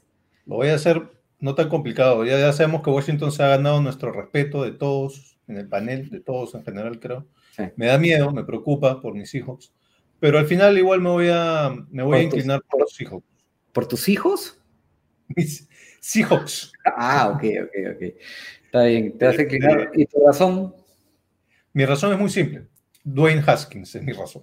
Dwayne Haskins va a ser el mariscal de campo titular para Fútbol Team, eso ya está confirmado. Alex Smith lo van a estar cuidando.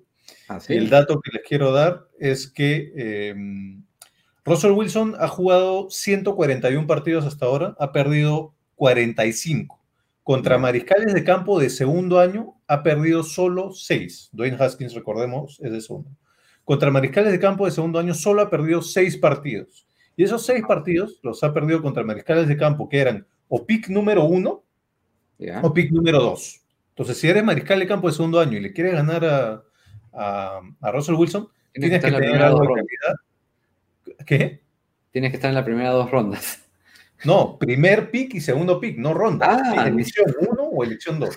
Ya, O sea, ok. tienes, que- tienes que tener pedigrí, tienes que tener caché, tienes que venir de, un de una buena carrera universitaria para, para tener chance de ganarle a, a Russell Wilson. Dwayne Haskins definitivamente no es eso. Dwayne Haskins sí fue de primera ronda, pero fue el pick 15.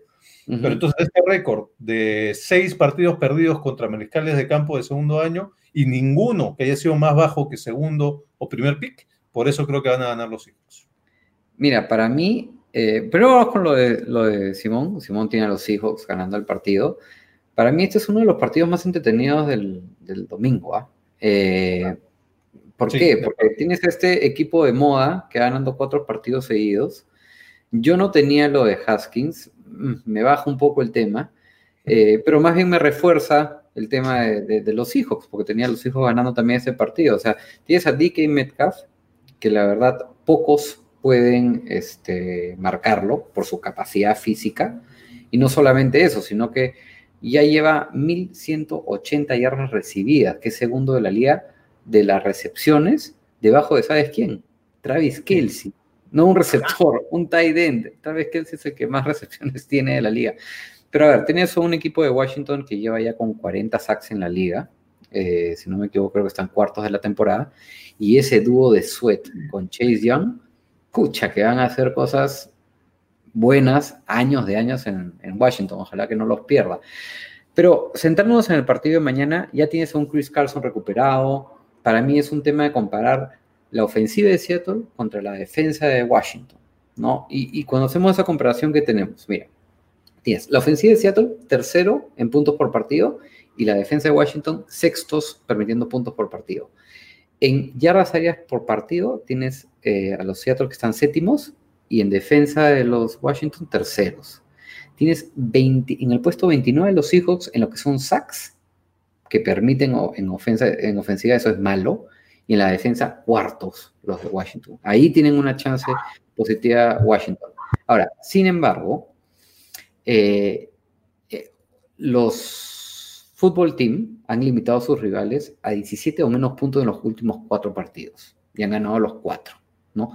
Pero están 0 y 5 cuando permiten a sus rivales 350 yardas totales o más. Y Seattle en promedio logra 387.5 yardas totales por partido esta temporada. Por eso yo tengo a, a Seattle ganando este partido. Resultado corto, pequeño, de 21-17 para mí. Y ojo, creo que Seattle está más necesitado de una victoria en este partido que Washington. ¿Y por qué lo digo? Porque veo a Washington recuperándose de manera más fácil de una derrota que Seattle. A Seattle le queda después los Rams y los 49ers. Y a Washington le quedan los Panthers y en un partido de muerte contra los Eagles que no pueden perder. Entonces, pero que sí los veo ganando porque los Eagles son los Eagles. Claro, son los Eagles de Jalen Hurts, pero todavía es una incógnita eso en el aire, ¿no? Para mí lo deben ganar los Seahawks y me gusta demasiado este partido. Muy interesante, yo también lo quiero ver. Este, Liliana, ya que estás por ahí, a ver, suéltanos el marcador de los Packers para saber cómo van. Todo el mundo está más entretenido viéndonos a nosotros, me imagino, que a los Packers, claramente. Y suéltame, y suéltame cuántos pases de touchdown va lanzando Aaron Rodgers que lo tengo en mi fantasy, por favor. Aunque estoy en semana de bye, pero bueno. Muy bien. Tú, Tranquilo. A ver, un partido rápido, que lo vamos a pasar rapidito. Yo Sí. creo que lo, o sea, lo van a ganar naturalmente los Ravens, que vienen de un buen momento, están de vuelta y no pueden dar el lujo de perderse más partidos porque su puesto de playoff peligra. La actuación de Lamar Jackson contra los Browns estuvo fenomenal, aparte de no entender aún si se retiró momentáneamente por un calambre o necesidades naturales. Los Ravens, eh, esperemos que no se le acostumbre nomás si no se acaba. Los Ravens lideran la NFL con 173.8 yardas acarreadas por partido, mientras que Jacksonville está en el puesto 30 de la liga en defensa, permitiendo 145.5 yardas acarreadas por partido. Por esa razón, para mí los ganan los Ravens 34-20. Sí, este, bueno, en el, en el episodio anterior yo decía, lancé mi predicción de Molerot, que era que los Ravens no volvían a perder, ganaban los tres últimos partidos que les quedaban, ¿no? Eh, para mí lo van a ganar los Ravens y la razón es muy simple. Desde que es eh, el entrenador de los, de, los, de los Ravens, desde el 2008, Baltimore es el cuarto mejor equipo de local cuando está favorecido en las apuestas. Creo que ahorita está favorecido por siete puntos o más, incluso nueve puntos, una cosa así. Entonces, este, ganan el 77% de los partidos de local los Ravens cuando están favorecidos en las apuestas, como es el caso ahora. Por ese motivo, muy simple, creo que van a ganar los Ravens.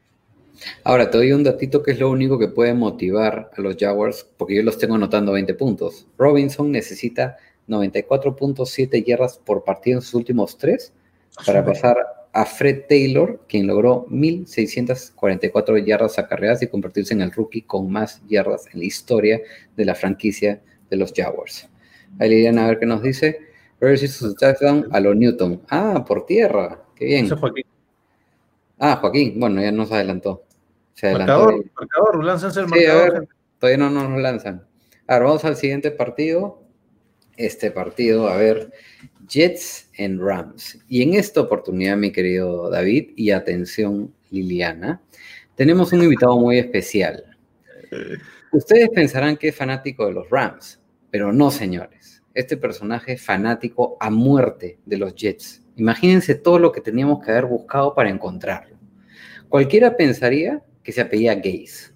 En esta oportunidad traeremos a uno de los miembros fundadores de Reyes del no emparedado, sino emparriado de México. Confeso amante de Maribel Guardia. Sorry, Lili. Y fanático número uno de los New York Jets. Digo número uno porque es el mejor, no porque sea el único ojo. ¿ah? Y viene a defender a su equipo a muerte, aunque no sé cómo. Señoras y señores, es un placer presentarles a un gran cuate mío directamente desde la Ciudad de México. Démosle una cordial bienvenida a Edel Diego Cruz, o más conocido como Conqueror Bibulus. ¿Cómo estamos, Edel? Bienvenido a Casco Parlante Live. ¿Qué onda, muchachos? ¿Cómo están? Aquí encantado de formar parte de uno de los grandes de Latinoamérica, ¿eh? ¿Cuándo, ¿cuándo te han hecho una presentación así?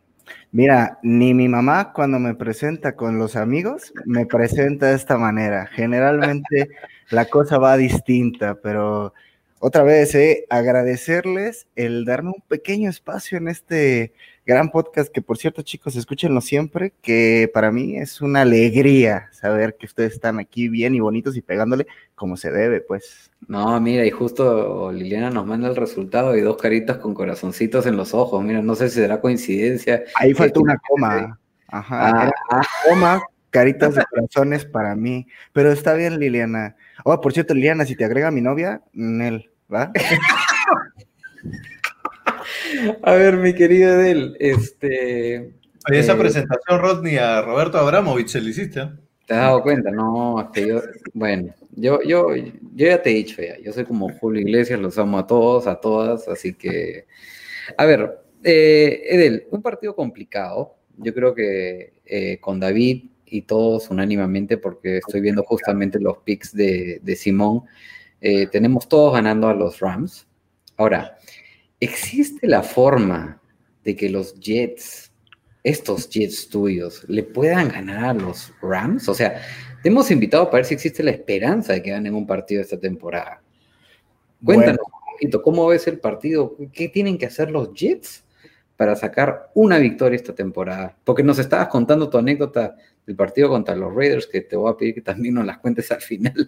Pero a ver, metémonos de lleno al, al- al Jets Rams. Ok, a ver, entrando en materia, estadísticas, no hay ninguna que nos favorezca contra los Rams. Me, emociona que ustedes digan partido complicado cuando la palabra es imposible, pero en esta sección de una razón, les voy a dar una razón inamovible, una razón de las cuales siempre aplican para este tipo de partidos. Y mi razón es que algún pinche partido tenemos que ganar, ¿por qué no podría ser este? O sea, ya no hay que, no hay que pasarnos a, a ver, seamos sinceros, Rams está en una división sumamente competitiva, peleándose líder divisional cabeza con cabeza con los Seattle Seahawks. Puta madre, la semana pasada Cam Akers parecía que era Todd Gurley del 2018, 29 malditos acarreos, Cooper Cup, Robert Woods, un montón de armas un poco infravaloradas a nivel de otras cosas. Ya saben que lo mío es el fantasy, entonces a veces Sí, me, sí, me voy para ese lado, ¿no? Y bueno, atrás tienen a Aaron Donald, que tienen a Jalen Ramsey, y pues mis Jets carecen de muchas armas de impacto y las que teníamos se nos fueron este año. Entonces, tristemente, la única razón que yo les doy es ese. ¿Por qué no darles el beneficio del upset? Yo no creo que Rams se vaya a bajar las pilas, pero ¿y si pasara? ¿Y si de A ver. alguna vez volvemos a ver a Lamar Darnold correr otro touchdown de 80 yardas? ¿Por qué no? ¿Por qué no? O sea, únanse a la fe. Únanse a esta maldita fe, muchachos. La fe O es lo sea, tú le que- meterías Jets más 17, apostarías a eso. Mira, yo todas las semanas al menos meto ese simple, porque ojo, y esto es bueno que lo sepan todos, yo no sé de apuestas, generalmente lo que hago es que meto un parlay con unos compadres y de vez en cuando, pues ya, que hay que mis jets y le meto, Siempre le meto 500 pesos mexicanos esperando que se multipliquen y me hagan millonario. O sea, el día que ganen mis Jets, yo ya me retiro de los podcasts, ¿eh? Ya se acabó. Salud por eso, salud por eso. Oye, Edel, si no sabes mucho de apuestas, escúchanos más seguido porque damos unos muy, pero muy malos consejos de apuestas. No, ¿cómo crees? Y siempre los escucho. El tema es que no entiendo. luego, luego le digo a mi hermano, están hablando de un spread y yo... ¿Será lo mismo? no, oye, oye, muy bonita tu, tu chamarra, tu, tu, casaca de los Jets. ¿ah? ¿Dónde la habrás conseguido, mi hermano? ¿Hasta dónde te habrás ido? ¿Hasta qué rincón? No, un saludo a mi novia, perdóname Liliana, Ah. este, que me la regaló ahorita en mi cumpleaños. Un besazo, Jimena, que estoy seguro que terminarás viendo esto tarde o temprano, a la fuerza ¿Qué? o por gusto. O sea, o sea, no era tu mamá la de la foto. No, no, esa es otra, mamá. O sea, Esa es otra Esa mamada. es la sugar mamá. Esa es la sugar mamá. era- esa era otra. Ahí, bueno, ahí Carlos nos dice la fe es lo más bonito del mundo, mi querido Edel. A ver, con el perdón de, de mi querido amigo acá, ¿no? Este, muchos dicen que los Rams ya les toca perder un partido. Pero para mí los Jets simplemente no les toca Bueno, ganar ni un partido de esta temporada. O sea, Hijo, es que sí. no, no, es, es que, a ver, no puedo ir en contra de uno de los equipos que considero, y vengo diciendo hace semanas, es uno de los más balanceados de la liga para mí, ¿no? Y que están dentro de los tres mejores de la conferencia nacional con los Packers y los Saints.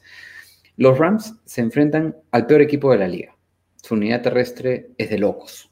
Y a ellos se le sume lo que últimamente viene haciendo Cam Akers, que en el partido contra los Pats estuvo, pero increíble. O sea, creo que logró 84 yardas acarreadas en el primer cuarto contra los Patriots y fue la mayor marca por un jugador de los Rams en el primer cuarto desde Marshall Falk en el 2001. Y los Jets no pueden enfrentarse, como bien decías tú, Edel, a los Rams en un peor momento y con un Aaron Donald quien lidera la NFL con 12.5 sacks. Y ojo, que le quedan tres partidos y ya empató su marca de sacks del año pasado. Y, y salió jugador defensivo del año, ¿no? O sea, eh, y, y- y a lo- y a los Jets, ¿qué les queda en el calendario? Porque tú dices, bueno, pues algún partido tenemos que ganar. O sea, tienen este en Era el. Raiders, era el de Raiders, era el único que al menos en Raiders del emparrillado, así, Cuéntanos, vivo, cuéntanos la anécdota que, que nos estabas contando. en vivo, ese, a mí me llegaron a preguntar los chicos de Nación Fantasy, un gustazo, que si creían que yo iba, que los Jets iban a ganar. Les dije, mira, yo creo, con el récord de 7-9 del año pasado, yo me vine infladísimo, con, yo les estaba dando un 8-8, yo dije, nah, claro que mejoramos la línea ofensiva. Mira, Breshad Perryman súper infravalorado. Mira, no pasó, no, no andemos más en lo ya obvio, pero cuando, o sea, ya entrando en el tema de los Raiders, cuando yo veo, porque aparte este Greg Williams en un momento dijo, "Ah, a mí me encanta esta jugada para meter presión. Yo dije, puta madre, un puto cover 3 hubiera hecho el chance. O sea, te das cuenta que realmente si analizas la jugada, solamente, solamente la ruta que estaba corriendo Henry Rocks era la única viable. O sea, es increíble lo que se hizo. Yo, yo estaba, chicos, a los que están escuchando, un saludo, Iker. Eres un chingonazo, aunque le vayas a los Patriotas. Este, cuando este, empezó todo este desmadre, yo, yo estaba infladísimo. Era, eran los últimos minutos. O sea, que quiero que se lo imaginen, chicos. Sí, no, claro que sí. minutos. Yo estaba aquí en mi sala, estaban mis compadres aquí viendo la NFL como todos los domingos. Tanto hate que me ha caído. Yo no puedo salir de mi casa con esta chamarra, Rod. La gente se ríe de mí, mis amigos se burlan de mí, mi novia se burla de mí, los papás de mi novia también.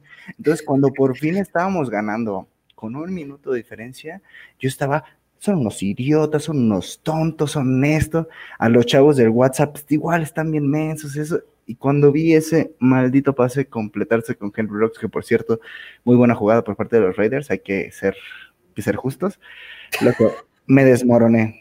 Me desmoroné porque al final del día creo que los únicos que somos Jets somos, ¿sabes? Somos positivos.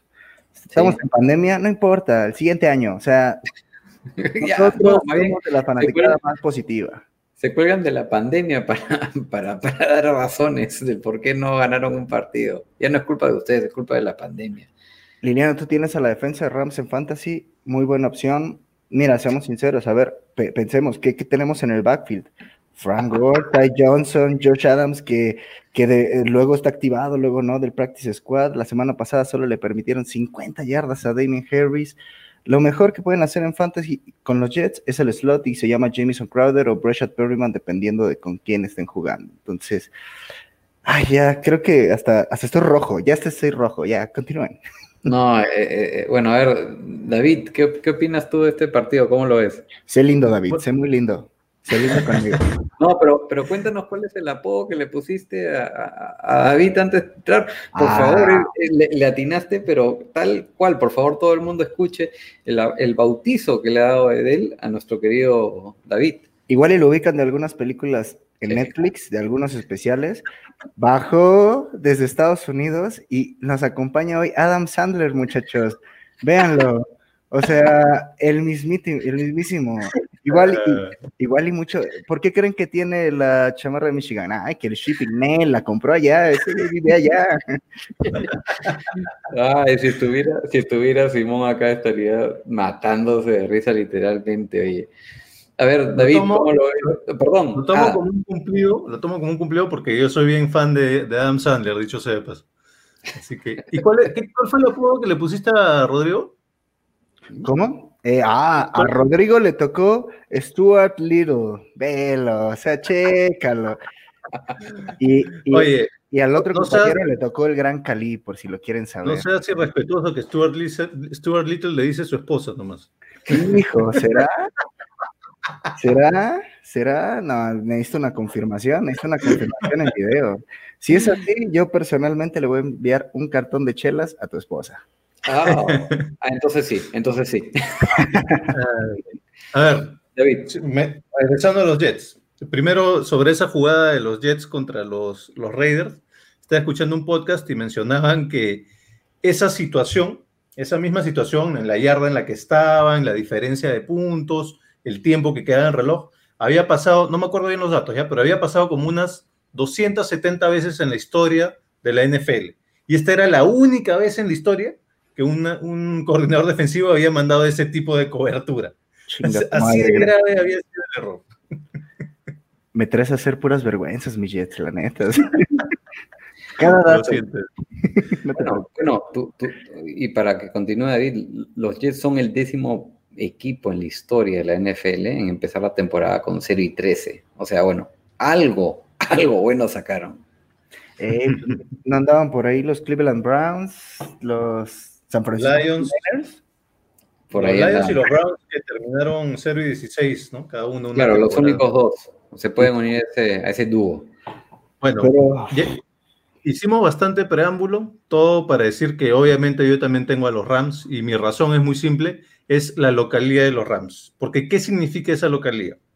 Primero, significa que los Jets son el- la peor ofensiva de la liga, pero específicamente la peor ofensiva de la liga de visita. De visita no anotan ni 11 puntos por partido. Y por su lado, los Rams son la mejor defensiva de la liga de local. De local permiten 13 puntos por partido. Entonces, creo que podrían buscar una puestita eh, que diga algo así como que los Jets no llegan ni a 17 puntos y podrían ganarlo. Creo que por ahí va a ir el partido y por eso van a ganar los Rams. Lo siento. Esa, esa, esa, esa, esa marca de puntaje puede pagar una cuota bastante alta. No es mala. No, Ahora acá, eh, no, son tan malos que no, no pagan mucho. menos, acá- Jets menos de 17.5 puntos Sí. paga 1.25. estoy- ah, no le dan tanta cuota tampoco. ¿qué te digo? Así. Oye, ahí Carlos nos pregunta, te, te- te pregunta qué significa aguinaldo. Ah, bueno, aquí en México funciona de varias formas, pero la más común es que cuando tú trabajas, se te otorga un aguinaldo por parte de tu patrón, que puede ser un dinero. Hay gente que luego sale a pedir su aguinaldo y en varias partes de la República se llaman, ay, sales a pedir la rama y todo, y sales con una ramita, ¿sabes? Acomodada a cantar, ya llegó la rama, muy agradecida. Eh, eh, eh, Mira, eh, eh, a simples cosas es pedir varo, güey. Si quieres dinero, bien. vas a pedir tu aguinaldo. Eso, es lo que está haciendo los Jets ahora para tratar de llegar al primer pick. Ahora, aprovechando, Es el equivalente a la gratificación. Es, Claro. gratificación. Claro. Ahora, eh, y ya para, para soltarte, Edel, que siempre es un gusto hablar contigo y muy entretenido, por cierto. eh, ¿Regresa Adam Gates para el próximo año como head coach? Y por otro lado, ¿crees que Sam Darnold, o sea, ¿crees en Sam Darnold o te irías ya por Trevor Lawrence en el draft? Mira, la primera vez que llegó Sam Darnold incluso puso mejores números que Josh Allen. Josh Allen ha tenido una evolución buenísima en Buffalo Bills y si nosotros, ver, no puedo creer que voy a decir esto, si nosotros nos pareciéramos a Buffalo Bills, es muy probable que Josh Allen pudiera ser, digo, que Sam Darnold pudiera tener esa evolución constante. Sin embargo, ahora, si llegamos al primer pick, yo no creo que nadie de nosotros va a decir no lo agarres. Ningún analista, es, lo, es la parte lógica. ¿No deberían negociar de repente con un equipo, tener de repente dos picks en primera ronda, pero no tan altas? O, O sea, sea- y confiar en Sam Darnold. Sí, de hecho, ahorita estamos preparando algunos mock drafts para ya la Season 2, que chicos, aguántense porque Reyes del Emparrillado viene. Y hay, algunas, hay algunos escenarios donde yo preveo que tal vez pueda exi- existir dichoso trade por el primer pick, por el primer coreback overall, pero seamos, seamos también objetivos. Los Jets, la fanaticada, todo el mundo quiere ya que llegue Trevor Lawrence. Claro. ¿Qué, qué tan viable sería tener el primer pick, arruinarlo y tener una temporada horrible? ¿Sabes? No es lo mismo que agarrarlo y tener una temporada más o menos, dependiendo de lo que hagamos. Y por parte de Adam Gaze, que eres un maldito cáncer, cabrón. Este, güey, yo ya no sé qué decirte, me sorprende cómo es que Patricia ya se fue, cómo- o sea, no hay Lo manera no hay manera de explicar lo que está pasando allá porque es inexplicable. Vivimos en un mundo en los Jets donde todos los que todos los que vamos a los Jets, cada noticia, cada cosa es un es como si tu bilis reventara aquí y, y lo único que te queda es decirle a tus compas, siguiente el siguiente año es el bueno, güey. Bueno, a nosotros, a nosotros nos tocó mucho eso en el, en el deporte del fútbol, soccer, en los mundiales, hasta que al final le, le- le atinamos a Rusia y, y ustedes jugaban, pero casi, casi como con pase gratuito. Bueno, para Oye. que, sí, Rosa, es que yo, yo creo que ya los Jets eh, están obligados a elegir a Trevor Lawrence porque los fans de los Jets, los sufridos fans de los Jets, han aceptado como pasivo esta, esta temporada eh, vergonzosa a cambio de que le traigan Trevor Lawrence. O sea, si, le- si ha pasado por todo esto y al final no le das Trevor Lawrence, no, pues.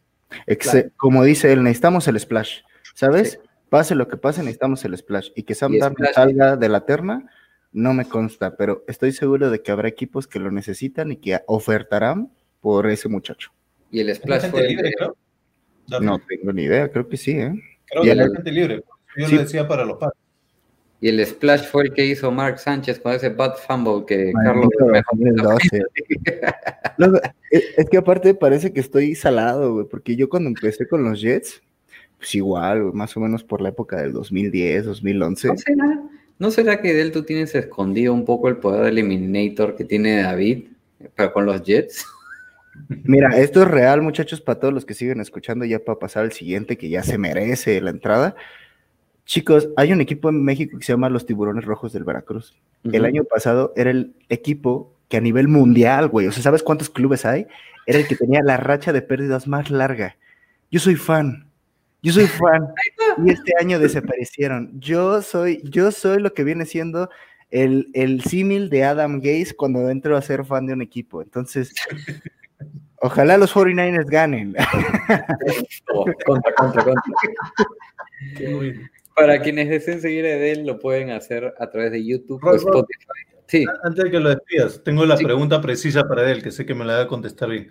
Para ver si te volvemos a invitar, Edel. Mm. ¿Qué, ¿Cuál es la mejor gastronomía, la mexicana o la peruana?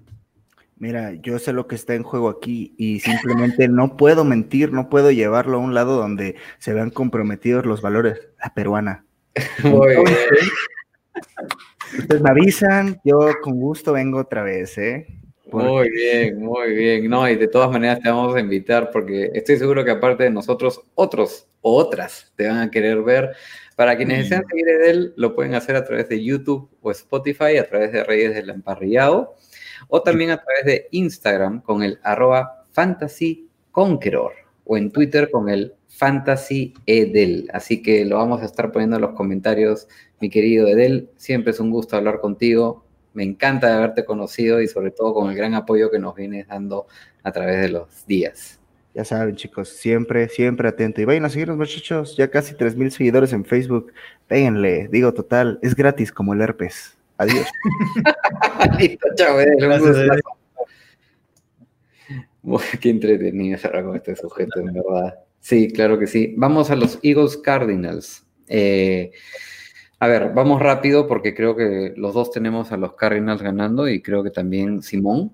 Eh, me voy por los Cardinals. Carlos ya se está aburriendo probablemente. Sí, sí, no, le vas a pedir unas disculpas grandes a Carlos cuando le toque.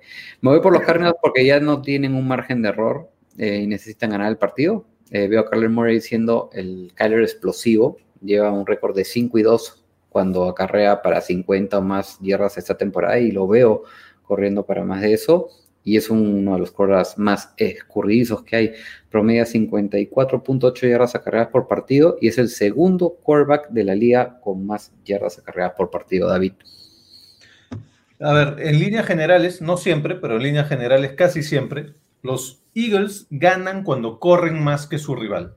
Ahora, lamentablemente van a jugar contra unos Cardinals que son el cuarto mejor equipo en cuanto a yardas terrestres por partido y además los Eagles son uno de los 10 peores equipos en defensiva por tierra. Con esa combinación yo creo que los Cardinals van a correr más por tierra, obviamente van a correr por tierra, no van a correr por aire, van a correr más que los Cardinals y por eso creo que van a ganar, este, los Cardinals creo que van a ganar a los Eagles, ¿no? porque van a correr más que Filadelfia. Sí, de todas maneras, y si me lo permites acá, no quería dejar pasar un dato, sobre todo para ahí Sergio Chávez, que es fanático acérrimo de los Eagles, y también de Joaquín Dionisio. Hay un, hay un dato bien interesante de los Eagles, y es que, eh, y, y, bien particular, ¿ah? este, a ver, los Eagles tienen un récord de 11 y 3 sin Carson Wentz como titular bajo la dirección de Doug Peterson. Creo que eso es lo único que podría amenazar la victoria de los Cardinals contra, contra los Eagles, ¿no? Ese, esa incógnita, ese factor sorpresa de lo que pueda significar Jalen Hurts. Así que, eh, bueno, lamentablemente lo pasamos rapidito porque todos es también un partido garantizado por casco parlante de que lo ganan los Cardinals. Eh, ahí Edel dice, el hype de Jalen Hurts debe ser real o solo es la emoción de esta primera. Vamos a ver, vamos a ver Edel si es que continúa con lo que hizo contra los Saints. Definitivamente algo bien interesante. Y Francisco Vargas, yo digo y creo que Cardinals tiene que ganar por lo que se juega. Sí, totalmente. Y eso lo vamos a ver rapidito después en los escenarios de playoffs. Vámonos ahora sí al partido que nos trae a nuestro último invitado del día y es el de Chiefs Saints. En esta oportunidad traemos a un colaborador que siempre nos deja preguntas y opiniones muy buenas para analizar. Él es un experto en santidad profesional y fanático de los Saints. Dice que su fanaticada hacia ellos se debe a las juergas que se arma especialmente por el Mardi Gras y por el que le gusta el jazz. Señoras y señores, le damos la bienvenida a un crack, un fanático de los Saints. Es peruano y se llama Juan Carlos Bermejo. Bienvenido, Juan Carlos. Gracias sobre todo por la larga espera para entrar a este programa. Eh, un partido importante que hasta podría ser un avance de lo que podría ser un Super Bowl. Sí. Sin embargo, aparece en un momento no tan bueno para los Saints. Eh, bienvenido, un gusto saludarte y cuéntanos, ¿cómo pueden los Saints sacar adelante el partido? Muchos saludos muchachos, en verdad no se preocupen por la espera, yo sé que tardó, pero lo mejor viene al final, dicen, ¿no? Lo mejor viene al final. Y sobre todo en, en, este partido en particular, como tú mismo lo mencionas, Rod, eh, puede ser un Super Bowl. En realidad, hace dos años casi nos enfrentamos, en 2018, eh, época en la cual eh, Mahomes perdió ante Brady y nosotros perdimos ante los Rams de lo que no voy a hablar mucho porque me pondría muy sad. La Pero penalidad, sí, ¿no? La penalidad que no cobraron. Sí, la penalidad que no cobraron. Que luego trajo la regla que luego hicieron. Pero nada, eh, me parece que este partido lo vamos a poder ganar. y el anterior y lo que nos pasó con los Eagles eh, va a servir para poder mejorar en esos detalles que no hemos sabido manejar. Ujú, ujú. Ahora, sobre todo, sí, ¿Sí dale, dale. por supuesto. Confiadísimo. Pero ojo, ojo, creo que van a ganar cerrado. Ok. Y Me parece voy que- a, voy a dar mis dos razones. Tengo dos razones que casi digo tres, pero dije no, mejor lo voy a dejar en dos. Claro. Tal vez explico un poco mejor y ahí lo vemos. Ajá. La primera razón, y iba a imprimir mi póster y, y lo iba a sacar así con la cara de Spider-Man, vuelve Drew, Drew Brees. Vuelve Drew Brees. Vuelve el capitán, vuelve el corazón de Nueva Orleans, vuelve el campeón con el que hemos ganado el Super Bowl de 2010, ¿no? me equivoco. Eh, vuelve Drew Brees. Ahora, ¿eso qué significa para el equipo? Significa que va a utilizar más a cámara como receptor. Significa que es un tema motivacional. Eso es por lo que yo lo pongo como razón. Es un factor motivacional importante, es un factor casi psicológico. Y hemos estado viendo partidos en los que nos hemos confiado, como el del anterior, el de los Eagles, y nos han ganado. Un partido en el que se supone debemos haber entrado sobrados y supieron ver la forma de ganarnos, lamentablemente. Cosa que pasó, según lo veo yo, con Buccaneers. Todo el mundo decía, wow, esto es un equipazo, miren estas armas, el regreso de Tom Brady y de Rob Gronkowski. Y el primer partido que jugaron, terrible. Todos dijeron, ah, no, no se preocupen, debe ser un tema de química con todo el equipo, acaban de, de agruparse, no hay problema. Fueron en racha ganadora, perdieron un partidito más contra los Reyes, me parece. Estuvieron en racha ganadora, se confiaron y luego otra vez y los destrozamos. Me parece que quedó 3 a 38, una cosa así. Entonces, me parece que ese factor de venir como un underdog eh, mentalmente, ¿no? Eh, puede, puede, ser- puede servir a nuestro favor. Entonces, el regreso de Drew Brees me parece un tema motivacional que va a ayudar a que todo el equipo dé lo máximo con todas las armas que tenemos, que lamentablemente estamos perdiendo a Michael Thomas, pero me parece que no es un factor ese eh, perder a Michael Thomas porque Drew Brees no lo está usando tanto, sobre todo por las lesiones que ha tenido y porque ha estado fuera del juego. Ha estado más usando a Emmanuel Sanders, que sí va a estar para este partido, y a sus otras armas, especialmente a Cámara como receptor. Cosa que, por ejemplo, Taysom Hill no, no usaba. Lo usaba más como lo que es, como un, un halfback. Sí, incluso, incluso usaba hasta más a la Tavis Murray que a, Camara en, el juego por tierra. Y es porque simplemente Taysom Hill pues no se acostumbraba a pasar el balón, ¿no? Y él mismo funcionaba como un running back extra. Ahora, lo bonito de este partido es que muy raras veces vemos partidos tan buenos como el de los Chiefs Saints hacia el final de la temporada. Y es que este partido es el cuarto en la historia con mayor porcentaje de victorias combinadas entre ambos equipos. Ambos están con un 84.6% con un- o con un punto 846. El partido que ocupa el primer lugar fue el de los Colts en Seahawks de la semana 16 del 2005 con un punto 893, casi 90 nove- o 900, como quieran verlo, ¿no? Ahora, yo sí eh, entiendo el factor motivacional de este regreso de Drew Brees, pero sí creo que va a sufrir mucho con el regreso eh, o con la ausencia de Michael Thomas. O sea, eh, todos sabemos que cuando un jugador regresa frío, no regresa, digamos, no es un- como una cosa que enchufas, pones el on y, y, y recupera como lo venía haciendo antes de que salga, ¿no?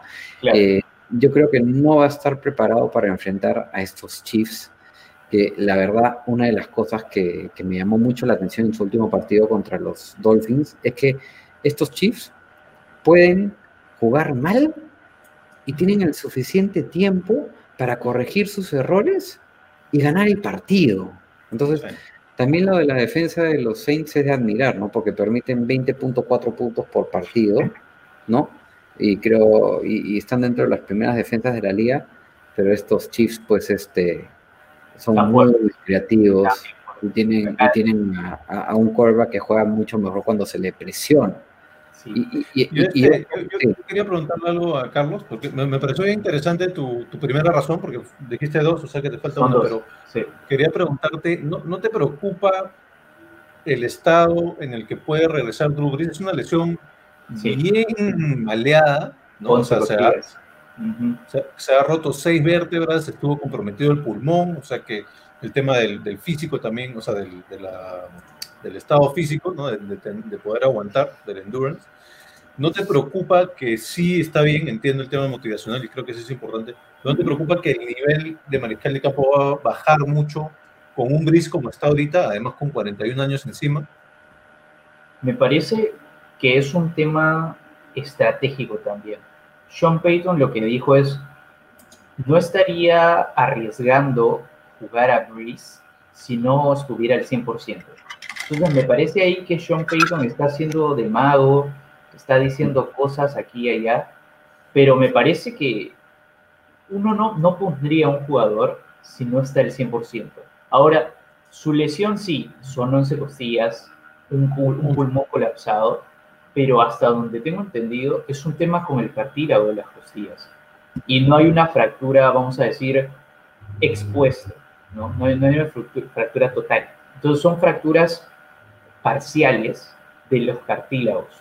Que están, vamos a decir, al- al- a los lados de las costillas.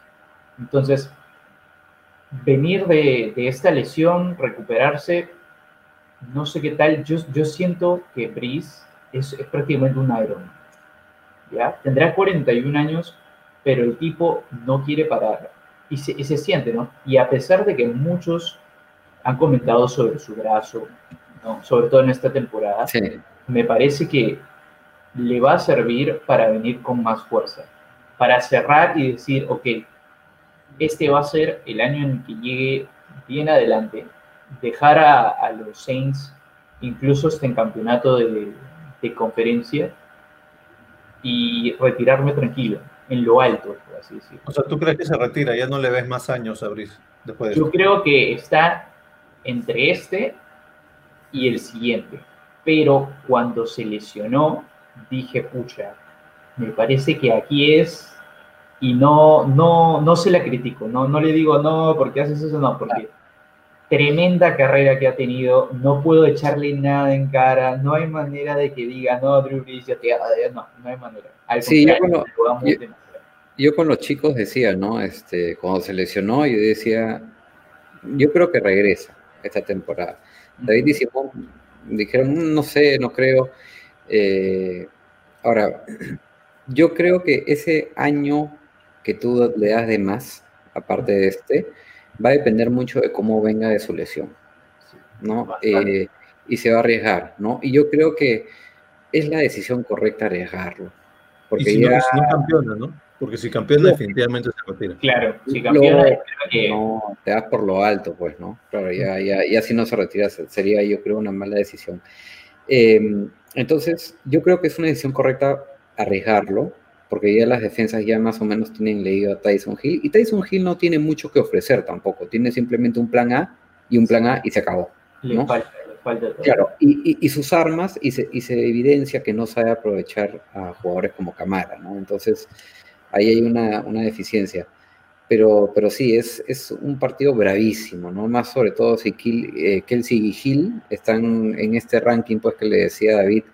Eh, Sí. Kelsey está primero con 1.250 yardas y Hill está cuarto con 1.158 yardas. Entonces, vaya que, que la defensa de los Saints la va a tener complicada, ¿no? ¿Y cuál es justamente el- el- la segunda razón, Carlos? Porque la primera no me convenció, no me, no me has convencido. No te la yo lo entiendo, yo lo entiendo. Eh, la, segunda es un poco, la segunda es un poquito más técnica porque ya tuve que agarrar un poco los, los porcentajes, ¿no? Y, y en verdad, como les dijo, me parece Miguel Tataje, los felicito porque es un chambón tremendo agarrar todos los porcentajes, las conversiones y hacer toda esta, esta chamba. En verdad es bastante engorroso. Me costó, tuve que agarrar bastantes resúmenes, pero aquí lanzo mi segunda razón. A ver. los Saints son top 10 en dos cosas, que al menos personalmente lanzo como mi razón. Como mi razón. Primero, en conversión de terceras oportunidades, está quinto en la liga. ¿ok? El tema de defensa. De defensa en conversión de terceras oportunidades está quinto. Ajá. ¿ok? Eh, y más fuerte para mí todavía, el tema de defensa en zona roja. Son top 10 también, están novenos. ¿Y cuál es el problema con Kansas City que yo veo como una razón por la que Kansas City va a tener que luchar? Mahomes es buenísimo lanzando pases largos. Le encanta lanzar pases largos, le encanta ver a Tyreek Hill, le encanta hacer ese tipo de, de cosas. Vieron el pasezón que le lanzó a Travis Kelsey también contra. jugó, pero Contra también- todos los equipos, básicamente. Sí, contra todos los equipo. equipos, básicamente, le encanta lanzar pases largos. Pero cuando llega a zona roja, tiene un porcentaje Kansas City del 57.1%. Están vigésimos en la liga. Están Bien. bien, bajos. Y Mm. sabiendo que los Saints defienden tan bien en zona roja, digo, ok, Mahomes puede lanzar, pueden aproximarse a zona roja, pero no van a pasar. Van a estar haciendo que lancen un goal o de vez en cuando la conviertan.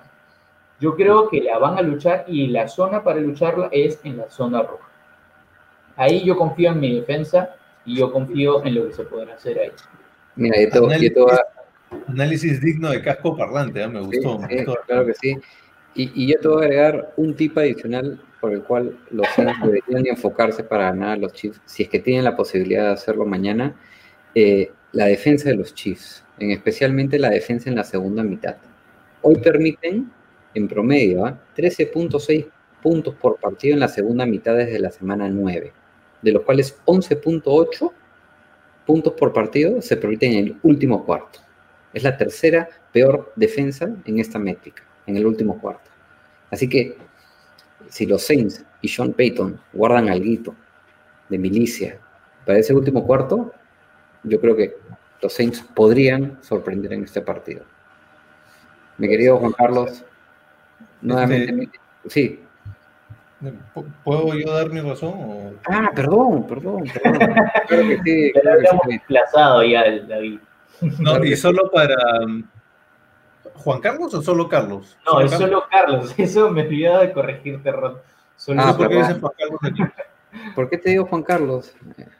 No importa, de ahora en adelante te decimos Juan, Carlos. Juan Rodrigo, no hay problema. Ahora te- Juan Dale. Como en, como en Colombia, en Colombia todos son Juan algo. Ya, Sí. Juan Rodrigo. Este, no, bueno, una cosa que, se- que me ha dado curiosidad ahora, Carlos, es Mm. que lo voy a buscar después, es ver cuántas de las anotaciones de los touchdowns de los Chiefs son en zona roja y cuántas son antes de zona roja. Porque yo sospecharía que la mayoría, por lo que tú dices, ¿no? Porque por, Sí. por la habilidad justamente de Mahomes y de De sus Mahomes. receptores, Fuera. yo sospecharía que la mayoría de sus, de sus touchdowns, por lo menos los que son por aire, deben ser antes de zona roja. Sí. En cuyo caso tu argumento de la zona roja habría que no tendría tanta validez. Pero está interesante. ¿no? Qué pesado eres hoy. No, pero también eh, tienes que ver, eh, cuando llegan a zona roja, empiezan a confiar más en sus running backs. Sobre todo en el rookie Edward Dele, ¿cómo. Edward cómo se pronuncia el apellido? Recuerdo los primeros juegos que estuvieron, Juan, Juan Carlos Edwards Heller. que estuvieron usándolo. Llegaban a zona roja, faltaban unas yardas y ya usaban a, a Edward Dele. Ya lo, lo usaban para un lado, para el otro. Y el tipo era alucinante, era increíble. Pero Mahomes no podía. No, no, no le cuesta el pase corto, que irónicamente es lo que muchos le sacan a Breeze. Entonces acá digo, toma Patrick Patrick Mahomes, toma, esto es lo que, lo que te toca. Otra cosa Oye, más, Sí, sabiendo que Breeze va a regresar, yo iba a lanzar mi tercera razón antes de enterarme de lo de. Yo iba a decir, ok, los Chiefs no tienen tan buena defensa en temas de acarreos. sí. Pueden usar a Camara. Pero ahora que regresa Breeze, dije, mm, ok, no lo voy a lanzar como tercera razón porque probablemente Breeze lo utilice más como un receptor. Pero también está Latavius Murray, Puede que Camara, con todo lo que ha venido corriendo, elija correr más, no lo sé, pero esa también puede ser una posibilidad a través de la cual podemos aprovechar para ganar de los chips. Me parece que va a estar cerradito y si lanzara algún, algún tipo de score, lanzaría algo alrededor de los 30 para ambos equipos, diría 31, 35, una cosa así. Ah, muy bien. Yo, yo, yo buscaría una apuesta para ver algún cuánto pagaría algún touchdown de Latavius Murray, porque sí lo usan más como corredor de poder, ¿no? Yo voy Sí. a dar mi razón. Este Rod, creo que hay dos preguntas que sería interesante que las conteste Carlos, Sí. que una nos la hacía creo que Edel, que era sobre la, la línea. Ahí está. Eso. Que Los Chiefs sacan la línea contra los Saints, que creo que está, si no me equivoco, en menos 3 o menos 2.5. Ahorita lo reviso. Chequéalo mientras que yo doy mi razón por la cual eh, todo lo que ha hecho Carlos está hasta las patas porque va a ganar. yo creo que van a ganar los Chiefs y la razón es muy simple, son las penalidades. Los Saints es, creo, el equipo que más penalidades comete, pero específicamente es el líder en, en dos penalidades clave. Es el líder en holding defensivo y el líder en interferencia de pase, que son las dos penalidades comunes de tus de tu secundaria. Cuando estás intentando, cuando no puedes cubrir al receptor, Claro, generalmente una de estas dos, holding o interferencia. Son los líderes en las dos, en ambas, ¿ah? Son- es el equipo que más tiene de las dos. Entonces yo creo que si esa es la tendencia de los Saints, ahora que se enfrentan a un cuerpo de receptores, Sammy Watkins, Nicole Hartman, que son bastante veloces, Travis Kelsey, y ni, ni qué hablar de Tyreek Hill, yo creo Mm. que van a haber varias instancias, parecido a lo que pasó con el jugador de los Raiders el jueves por la noche, en donde van a cometer esas penalidades que se van a volver clave en el partido y que al final les va a dar la victoria a los Kansas City Chiefs. Oye, mira, y, y ahí, y ahí la pregunta de, de Liliana, ¿no? Si se retira Breeze a fines de este año, ¿ves tú, Carlos, a Tyson Hill en la siguiente temporada como titular? ¿O, o crees que apuntarían quizás a Winston? Yo creo que sí puede ser titular, pero no lo prefiero así. Me parece que si Gris se retira, vamos a hacer, eh, aprovechando que él habló justo de, de que los. Jets probablemente agarren a Lawrence, eh, probablemente les diga, oigan, agarren a Sam Darnold porque muy buen quarterback, le falta desarrollar, pero atrás de nuestra línea probablemente desarrolle. Y, Mar- y para, sí, Eh, perdón, eh, no veo a Winston como un quarterback que esté, que pueda estar al mando de los Saints, pero más por un tema de eso, ¿no? de, de confianza. Pienso que ha perdido un poco él mismo la confianza y que no la proyecta bien hacia el equipo. Pienso que tiene la posibilidad desarrollando su habilidad bajo el mando de Sean Payton. Sean Payton es un muy buen, muy buen coach. Tenemos un muy buen coach en él, muy buena, muy buena habilidad. Pienso que puede desarrollarse bajo su mando, pero a futuro. Igual que Tyson Hill, me parece que tiene, pero le falta todavía un tiempo para desarrollar. un poco para, para que sepan, la línea efectivamente es 2.5, eh, dando como favorito a, a los Chiefs. ¿Ves cubriendo a los Saints esa, ese favoritismo? ¿Lo ves ganando, o sea, lo ves ganando por menos de dos o dos o menos si es que pierden los Saints?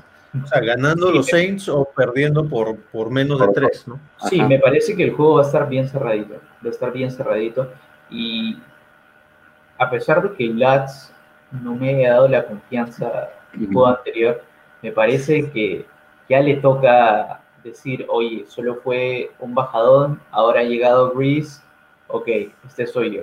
Me parece que va a estar cerradito por tres, no diría dos y medio, no, diría tres, tres puntos de diferencia. Porque me parece que justo había una apuesta más tres menos tres es a favor de, de Kansas City, pero igual me parece que va a estar cerradito. Ya sea ganemos o perdamos, me parece que ahí va a estar la pelea. Porque no somos de perder, los tres partidos que hemos perdido, no somos de perder muy, eh, muy, Mucha no sé si separado, ¿no? De mucha diferencia. Muy ampliamente, claro. Muy bien, Carlos. Mil gracias por, por acompañarnos. Gracias más aún por la espera. Te agradecemos. y, y esperemos tenerte nuevamente en, en el programa. Gracias a ustedes. palabras. Gracias por las palabras, casi me Me, me- duele que Head and Shoulders se haya resentido y Simón ya ha tenido que irse, pero yo Sí. entiendo lo que es mudarse así, así que no hay No, ningún pero- problema. Pero ahí tienes Edel, pues que te manda ahí unos piropos. Dile que también le envío, le envío un besito también a él.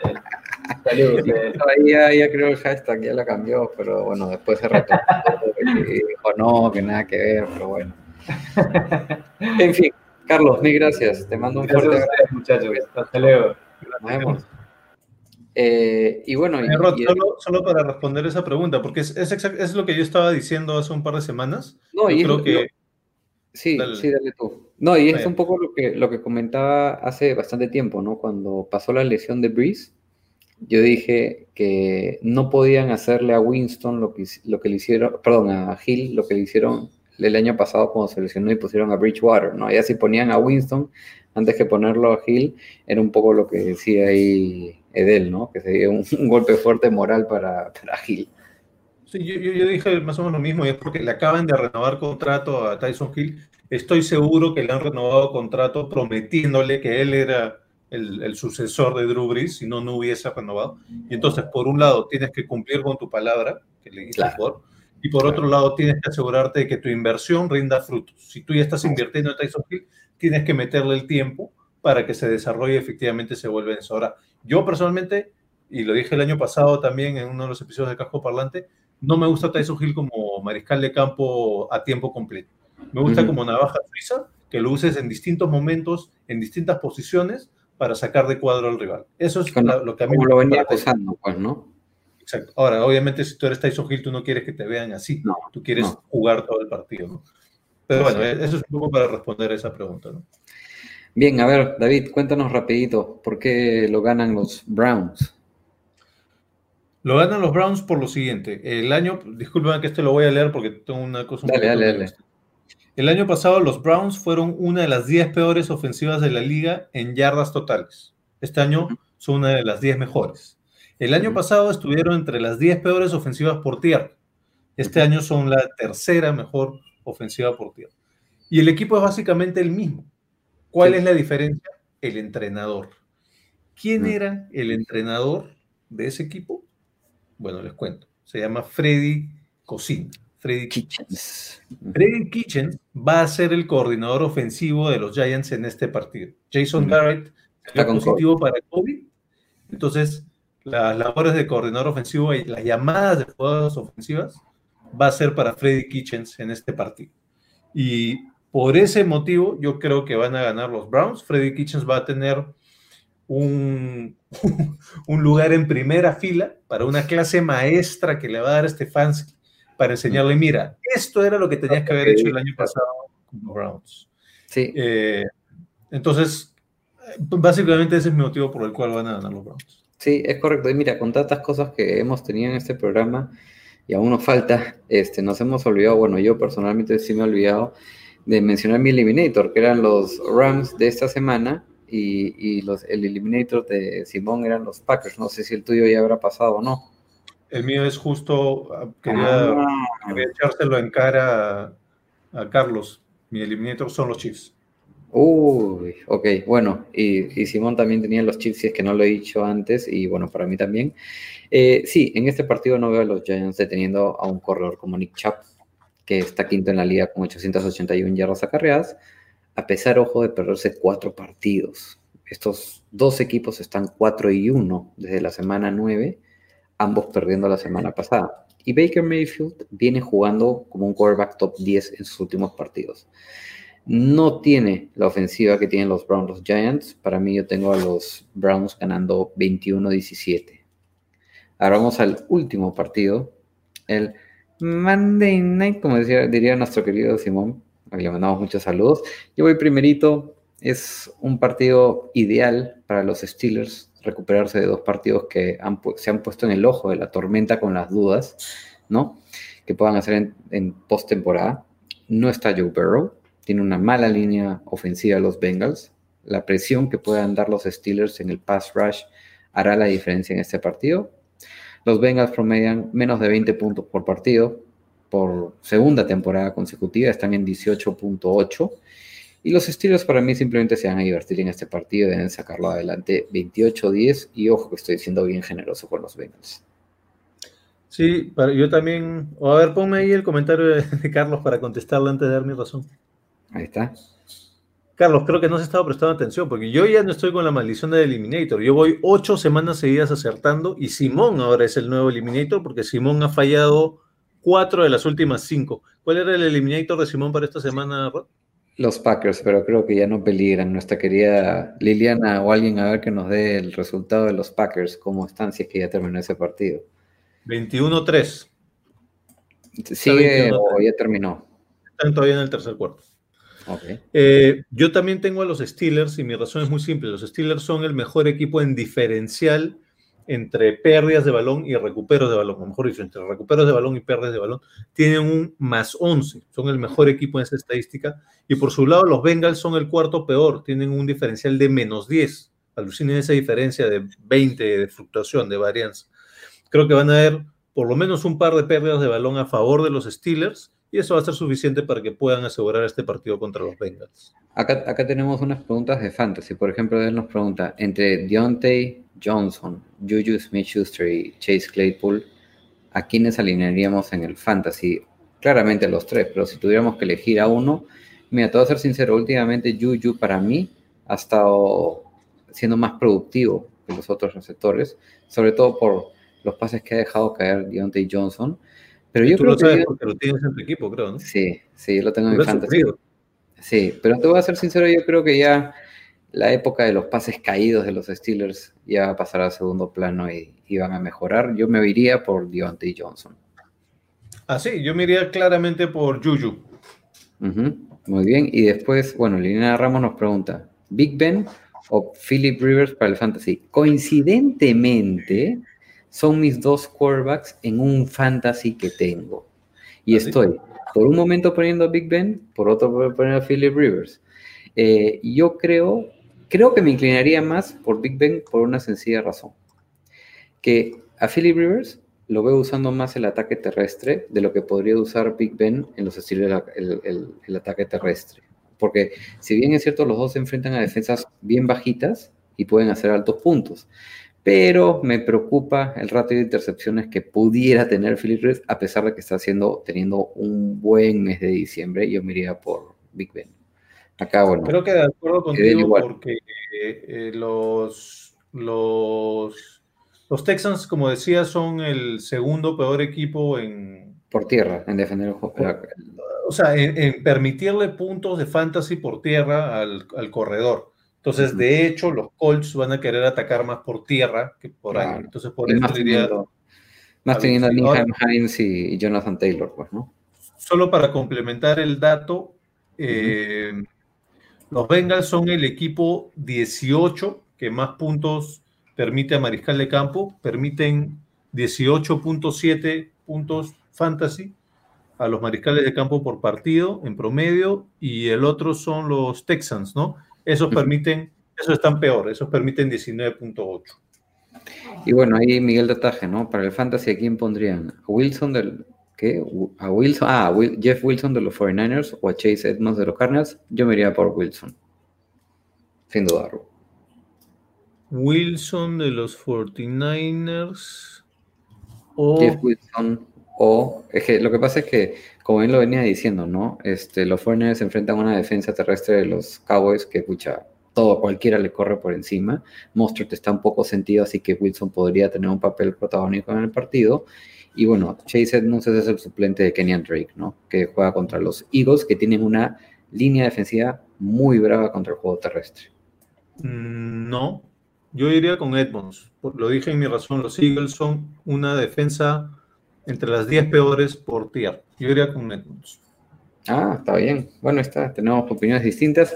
Terminamos la selección de los picks, mi querido David. Vamos a ver rapidito, rapidito el playoff picture de cómo va el AFC. La AFC tiene de líderes a los Chiefs, después vienen los Steelers, los Bills, que hoy día ganaron y ya están 11-3, los Titans con 9-4, y después tenemos en Wildcard a los Browns como quinto sembrado, los Colts y Miami Dolphins.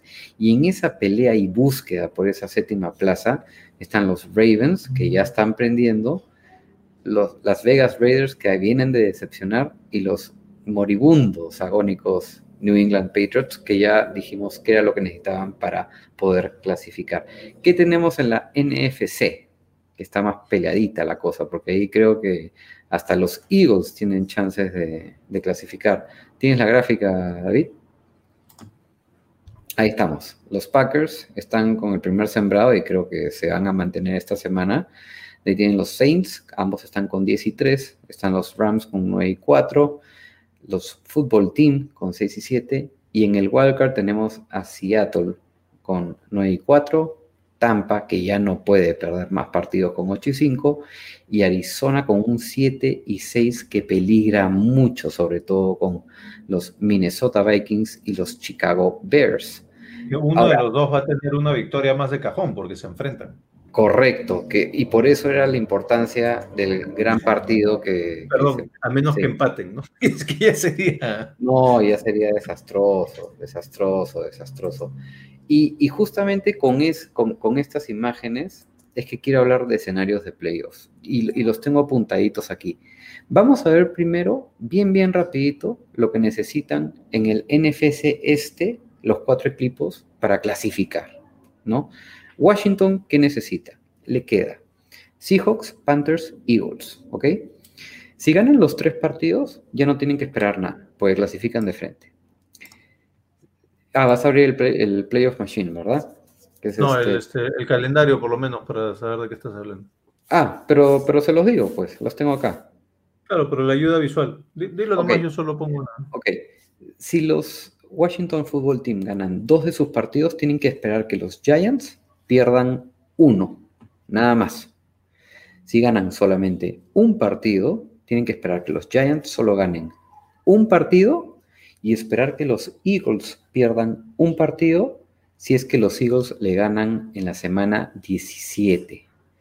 Si Washington gana ese único partido a los Eagles, Washington entraría a playoffs, pero eso sí, los Giants no podrían ganar más de un partido. Y si Washington no gana ni un partido, debe esperar que los Giants pierdan todos sus partidos, esperar que los Eagles solo ganen un partido, que es contra Washington, contra ellos mismos que perderían el partido, y esperar que Dallas pierda uno de sus últimos tres partidos. Porque si Dallas gana los tres últimos partidos que le quedan bajo este escenario, entraría Dallas, señores. O sea, Dallas tiene chances aún de entrar. ¿Qué necesita los Giants? Si ganan sus tres partidos, esperar que Washington pierda uno. Si ganan dos partidos, esperar que Washington pierda dos partidos y esperar que los Eagles pierdan un partido. Y si ganan un partido los Giants, tienen que esperar que Washington pierda sus tres partidos y esperar que los Eagles pierdan dos partidos. Si no ganan ni un partido, claramente no entran a playoff. Los Eagles que les queda, Carolina, Cowboys y Washington, si ganan sus tres partidos, tienen que esperar que Washington solo gane un partido y que los Giants solo ganen dos partidos. Si ganan dos partidos eh, los Eagles, tienen que esperar que Washington no gane ni un partido. Esperar que los Giants solo ganen un partido y esperar que Dallas no ganen sus tres partidos o que pierdan contra los Eagles o contra los 49ers. Y finalmente, ¿qué necesita Dallas para clasificar? Les queda contra los 49ers, contra los Eagles y los Giants. Necesitan ganar todos sus partidos, esperar que Washington y los Giants pierdan sus tres partidos y esperar que los Eagles solo ganen dos partidos. Eso es un poco el escenario de la NFC este. Pero vamos a lo que nos interesa, que es Arizona, Vikings, Bears. ¿Qué necesita Arizona para clasificar? Le queda contra los Eagles, contra los 49ers y contra los Rams. Si ganan sus tres partidos, ya están adentro. Si ganan dos de sus tres partidos, tienen que esperar que Chicago pierda uno y que los Vikings pierdan también uno. Sí, si ganan los tres, no, no importa ningún, o sea, no importa ningún otro resultado. No, no, porque, porque ya están pues este como séptimo ahorita, pues. Eh. Ahora, si ganan un partido los Cardinals, tienen que esperar que Chicago no gane más de uno y que los Vikings no ganen más de uno. O sea, si cualquiera de ellos gana dos partidos de los tres, ya entra, entra cualquiera de ellos dos, ¿no? ¿Qué necesita los Vikings? Que le queda contra los Bears, de, de, visita contra los Saints y de visita contra Detroit. Si ganan los tres partidos, solamente tiene que esperar que Carolina pierda uno. Si ganan dos, ah, perdón, que Arizona gane uno. Si ganan dos, tienen que esperar que los Cardinals pierdan dos partidos y que los Bears pierdan un partido. Y si ganan un partido, tienen que esperar que los Cardinals pierdan los tres y que los Bears solo ganen un partido y que los 49ers pierdan dos de sus últimos tres partidos. Ahora, si no ganan ningún partido, estarían afuera. ¿Y qué necesitan los Bears? Si ganan los tres partidos, tienen que esperar que Arizona pierda un solo partido. Si ganan dos, esperar que Arizona pierda dos partidos, esperar que los Vikings solo ganen un partido y esperar que los 49ers pierdan dos de sus últimos tres. Si ganan un partido los Bears, ese partido tiene que ser contra los Vikings y de ahí tienen que esperar que Arizona pierda todos sus partidos, esperar que los Vikings no ganen ni un partido. Si los Vikings le ganan a los Saints, entraría Arizona perdiendo todo. Y si los Vikings le ganan a Detroit, entrarían los Vikings. Y que los 49ers no ganen sus tres últimos partidos. O sea, las chances de los Bears sí están un poquito más alejadas. Y bueno, hay una hay una muy lejana probabilidad que clasifiquen mis 49ers ganando todos sus partidos y esperar que los Cardinals pierdan dos de sus últimos tres, que los Vikings pierdan uno de sus últimos tres y que los Bears ganen un solo partido o que ganen dos, pero pierdan contra los Packers en la última semana. Así que así está un poquito la cosa en, la, en la NFC. Y en la AFC rapidito tenemos a los Dolphins, Ravens y Raiders. ¿Qué necesitan los Dolphins? Si ganan sus tres partidos, están dentro. Si ganan dos partidos, esperar que los Ravens pierdan dos partidos y que los Browns pierdan también dos partidos. O que los Colts pierdan dos partidos. Cualquiera de esos tres escenarios. Los Browns, los Ravens o los Colts, no todos juntos, sino separados. Cualquiera de esas tres pierdan dos de sus últimos tres partidos. Si ganan un partido los Dolphins, si es contra los Pats o contra los Bills, tienen que esperar que los Ravens solo ganen un partido y que los Raiders pierdan en la última semana en Denver.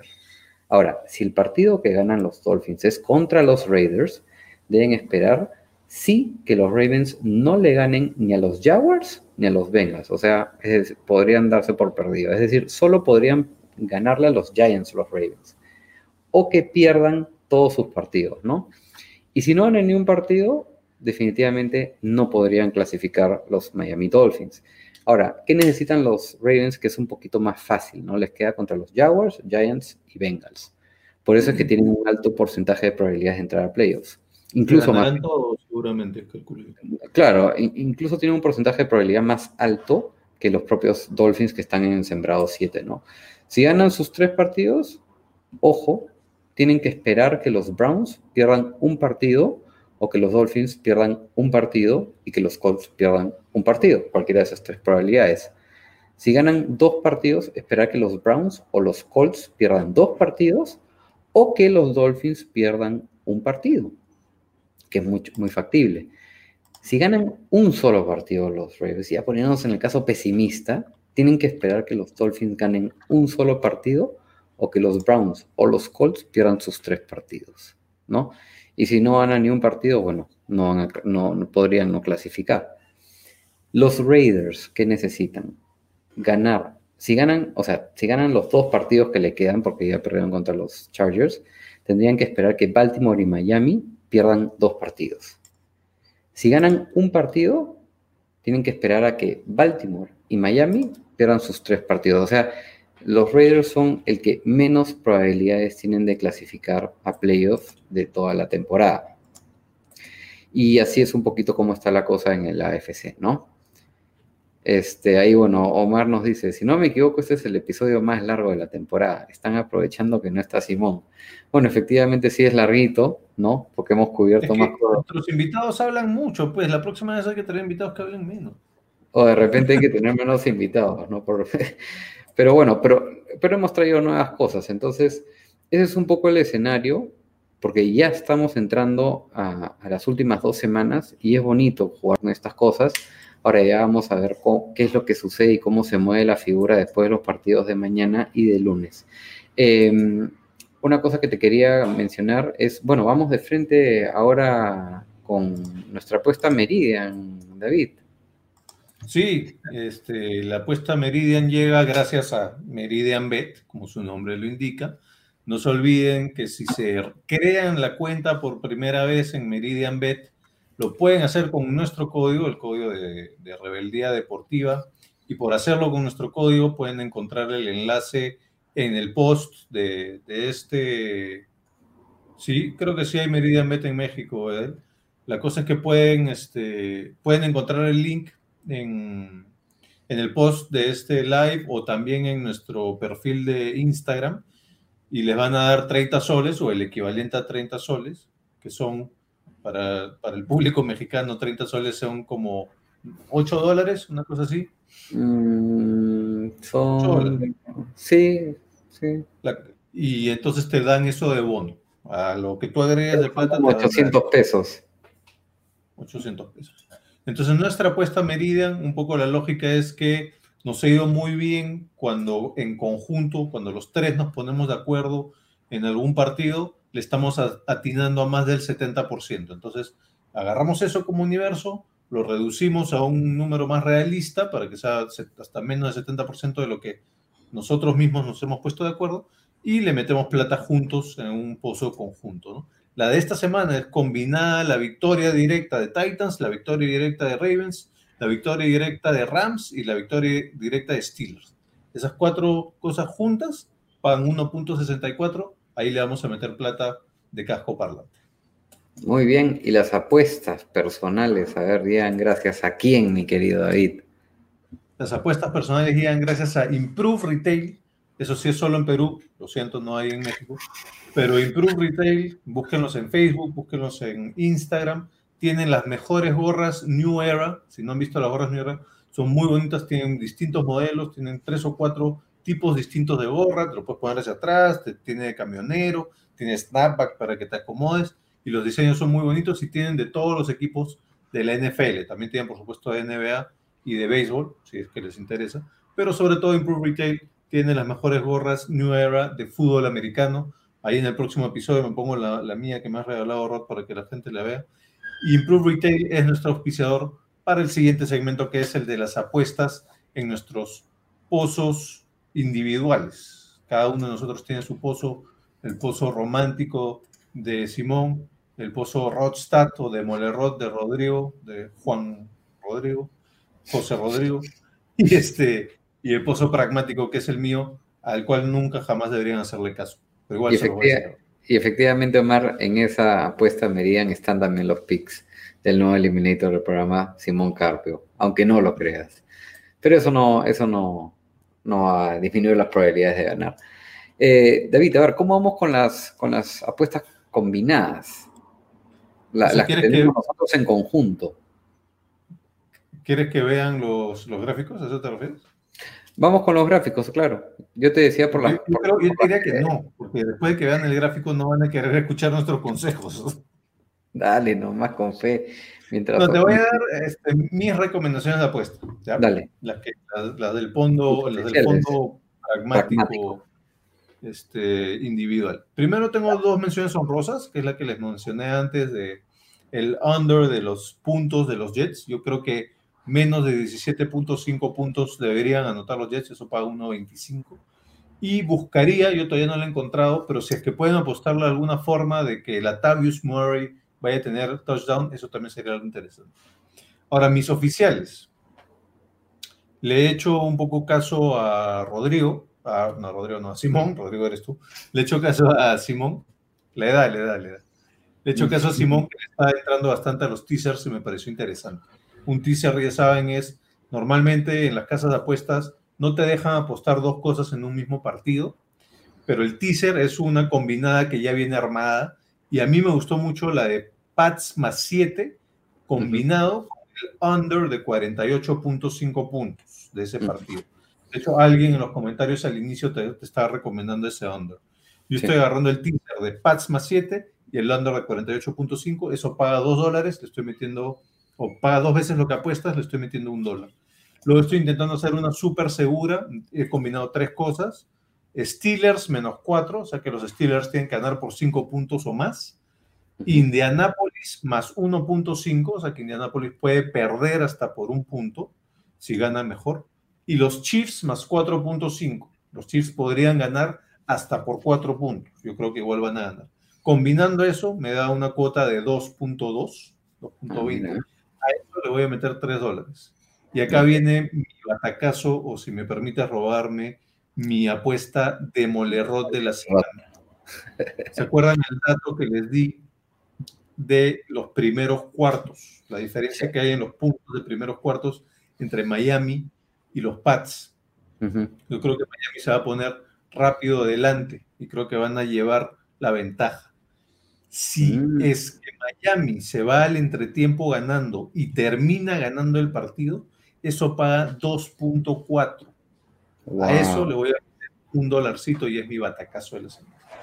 Bien, ah, o sea, estás, apostándole fuerte al, al New England Dolphins en dos apuestas, los tienes incluidos, tanto en under como en esta de la victoria al medio tiempo y al final del partido. Solamente para recapitular, Simón, al igual de nosotros, tenía a los Browns y a los Steelers ganando esos partidos. Te voy a lanzar las apuestas primero de Simón. Simón nos dejó también sus apuestas. Él va con la simple de los Steelers contra los Bengals, que paga 1.14 y le va a apostar 3 dólares. Esa es su segura y a la que más le está poniendo plata. Es. Eh, así es. De ahí va con la simple también. Se ha puesto bien simplista, mi querido compadre Simón, de los Chiefs contra los Saints, que paga 1.59 y le va a apostar un dólar. Y finalmente tiene el spread de más 5 para los Patriots sobre los Dolphins, que paga 1.50 y le va a apostar un dólar. Ahora, les lanzo las mías. A ver, yo tenía la combinada de menos uno para los Bills, que pagaba 1.45, con la combinación del spread de menos 2 para los Packers, que pagaba 1.32, y todo eso me da una cuota de 1.91, y le aposté 2 dólares. Creo que la gané, no he visto el resultado, pero por lo que han estado comentando, creo que está segura. ¿Puedes repetirla? Solo Sí, Bills, eh, menos uno para los Bills, con el combinado de menos 2 para los Packers. El menos uno sí lo ganaste y el menos dos lo estás ganando, pero todavía no termina el partido. Ay, no me asustes. Bueno, ya. De ahí, como segunda apuesta oficial, tengo, me voy yendo por la simple los Titans contra los Lions, que paga 1.17, y ahí lo voy a apostar 2 dólares 50. Y la tercera, como ya es costumbre, la voy a dejar a- al, al público. Bueno, he tenido dos recomendaciones, una de Marvick, que dice que le vaya al under de 49.5 de los Dolphins con los Patriots. Y también tengo la de Jorge Palomino, que me dice, yo creo que los Chiefs ganan por uno o más. Ándale al menos dos Ahí te está mandando el desvío, porque si le vas a los Chiefs menos dos y solo ganan por uno, vas a estar en problemas. por Uno o más. Ah, bueno, claro, claro, claro, claro, claro. Ok, pero entiendo un poco su apuesta y, y- y bueno, como tú ya le has apostado en, en- en parte al, al under de los Dolphins, yo me voy a ir por el spread de menos dos de los Chiefs contra los Saints porque también la vi y, y incluso le metí un poquito de plata eh, en mis apuestas y pagaba 1.65 uno- 1.65 cuando le aposté le voy a apostar solamente los últimos 50 centavos de dólar que me quedan en las apuestas. Esas son mis tres apuestas. Ya me dejaste preocupado con el de los Packers. No me digas cómo va porque después lo voy a ver el partido. Ya, pero no creo que deberías preocuparte. No, Ojalá. No, no estoy viendo el marcador, pero lo último que. Y solo para confirmarle a él que sí puedes crearte cuenta. Cuando creas tu cuenta y te dice en qué país estás, le pones México, no hay ningún problema. Muy bien. eh, la apuesta segura es que KC versus New Orleans será un partidazo. Eso es correcto, Carlos. Y me olvidé de responderle a Liliana. El top seed no se lo quedan los Packers.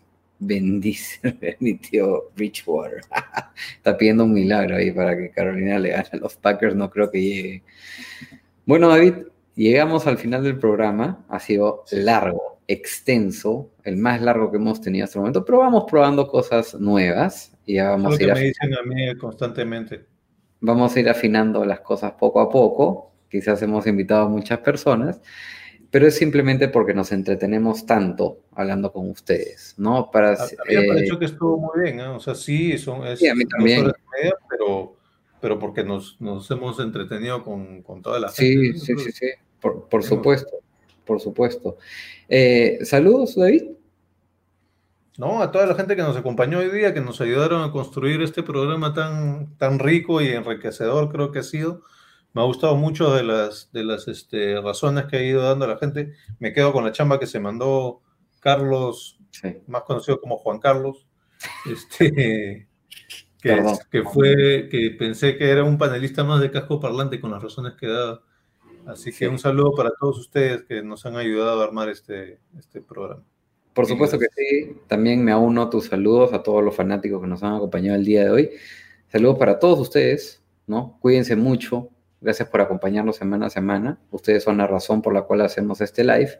Ustedes son la razón por la cual hacemos lo que nos apasiona. Así que mil gracias.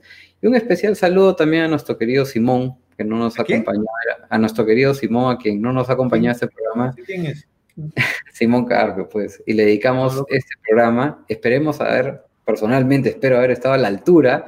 Eh, ciertamente te hemos extrañado bastante y esperemos que te sientas más acogido en tu nueva casa que nunca.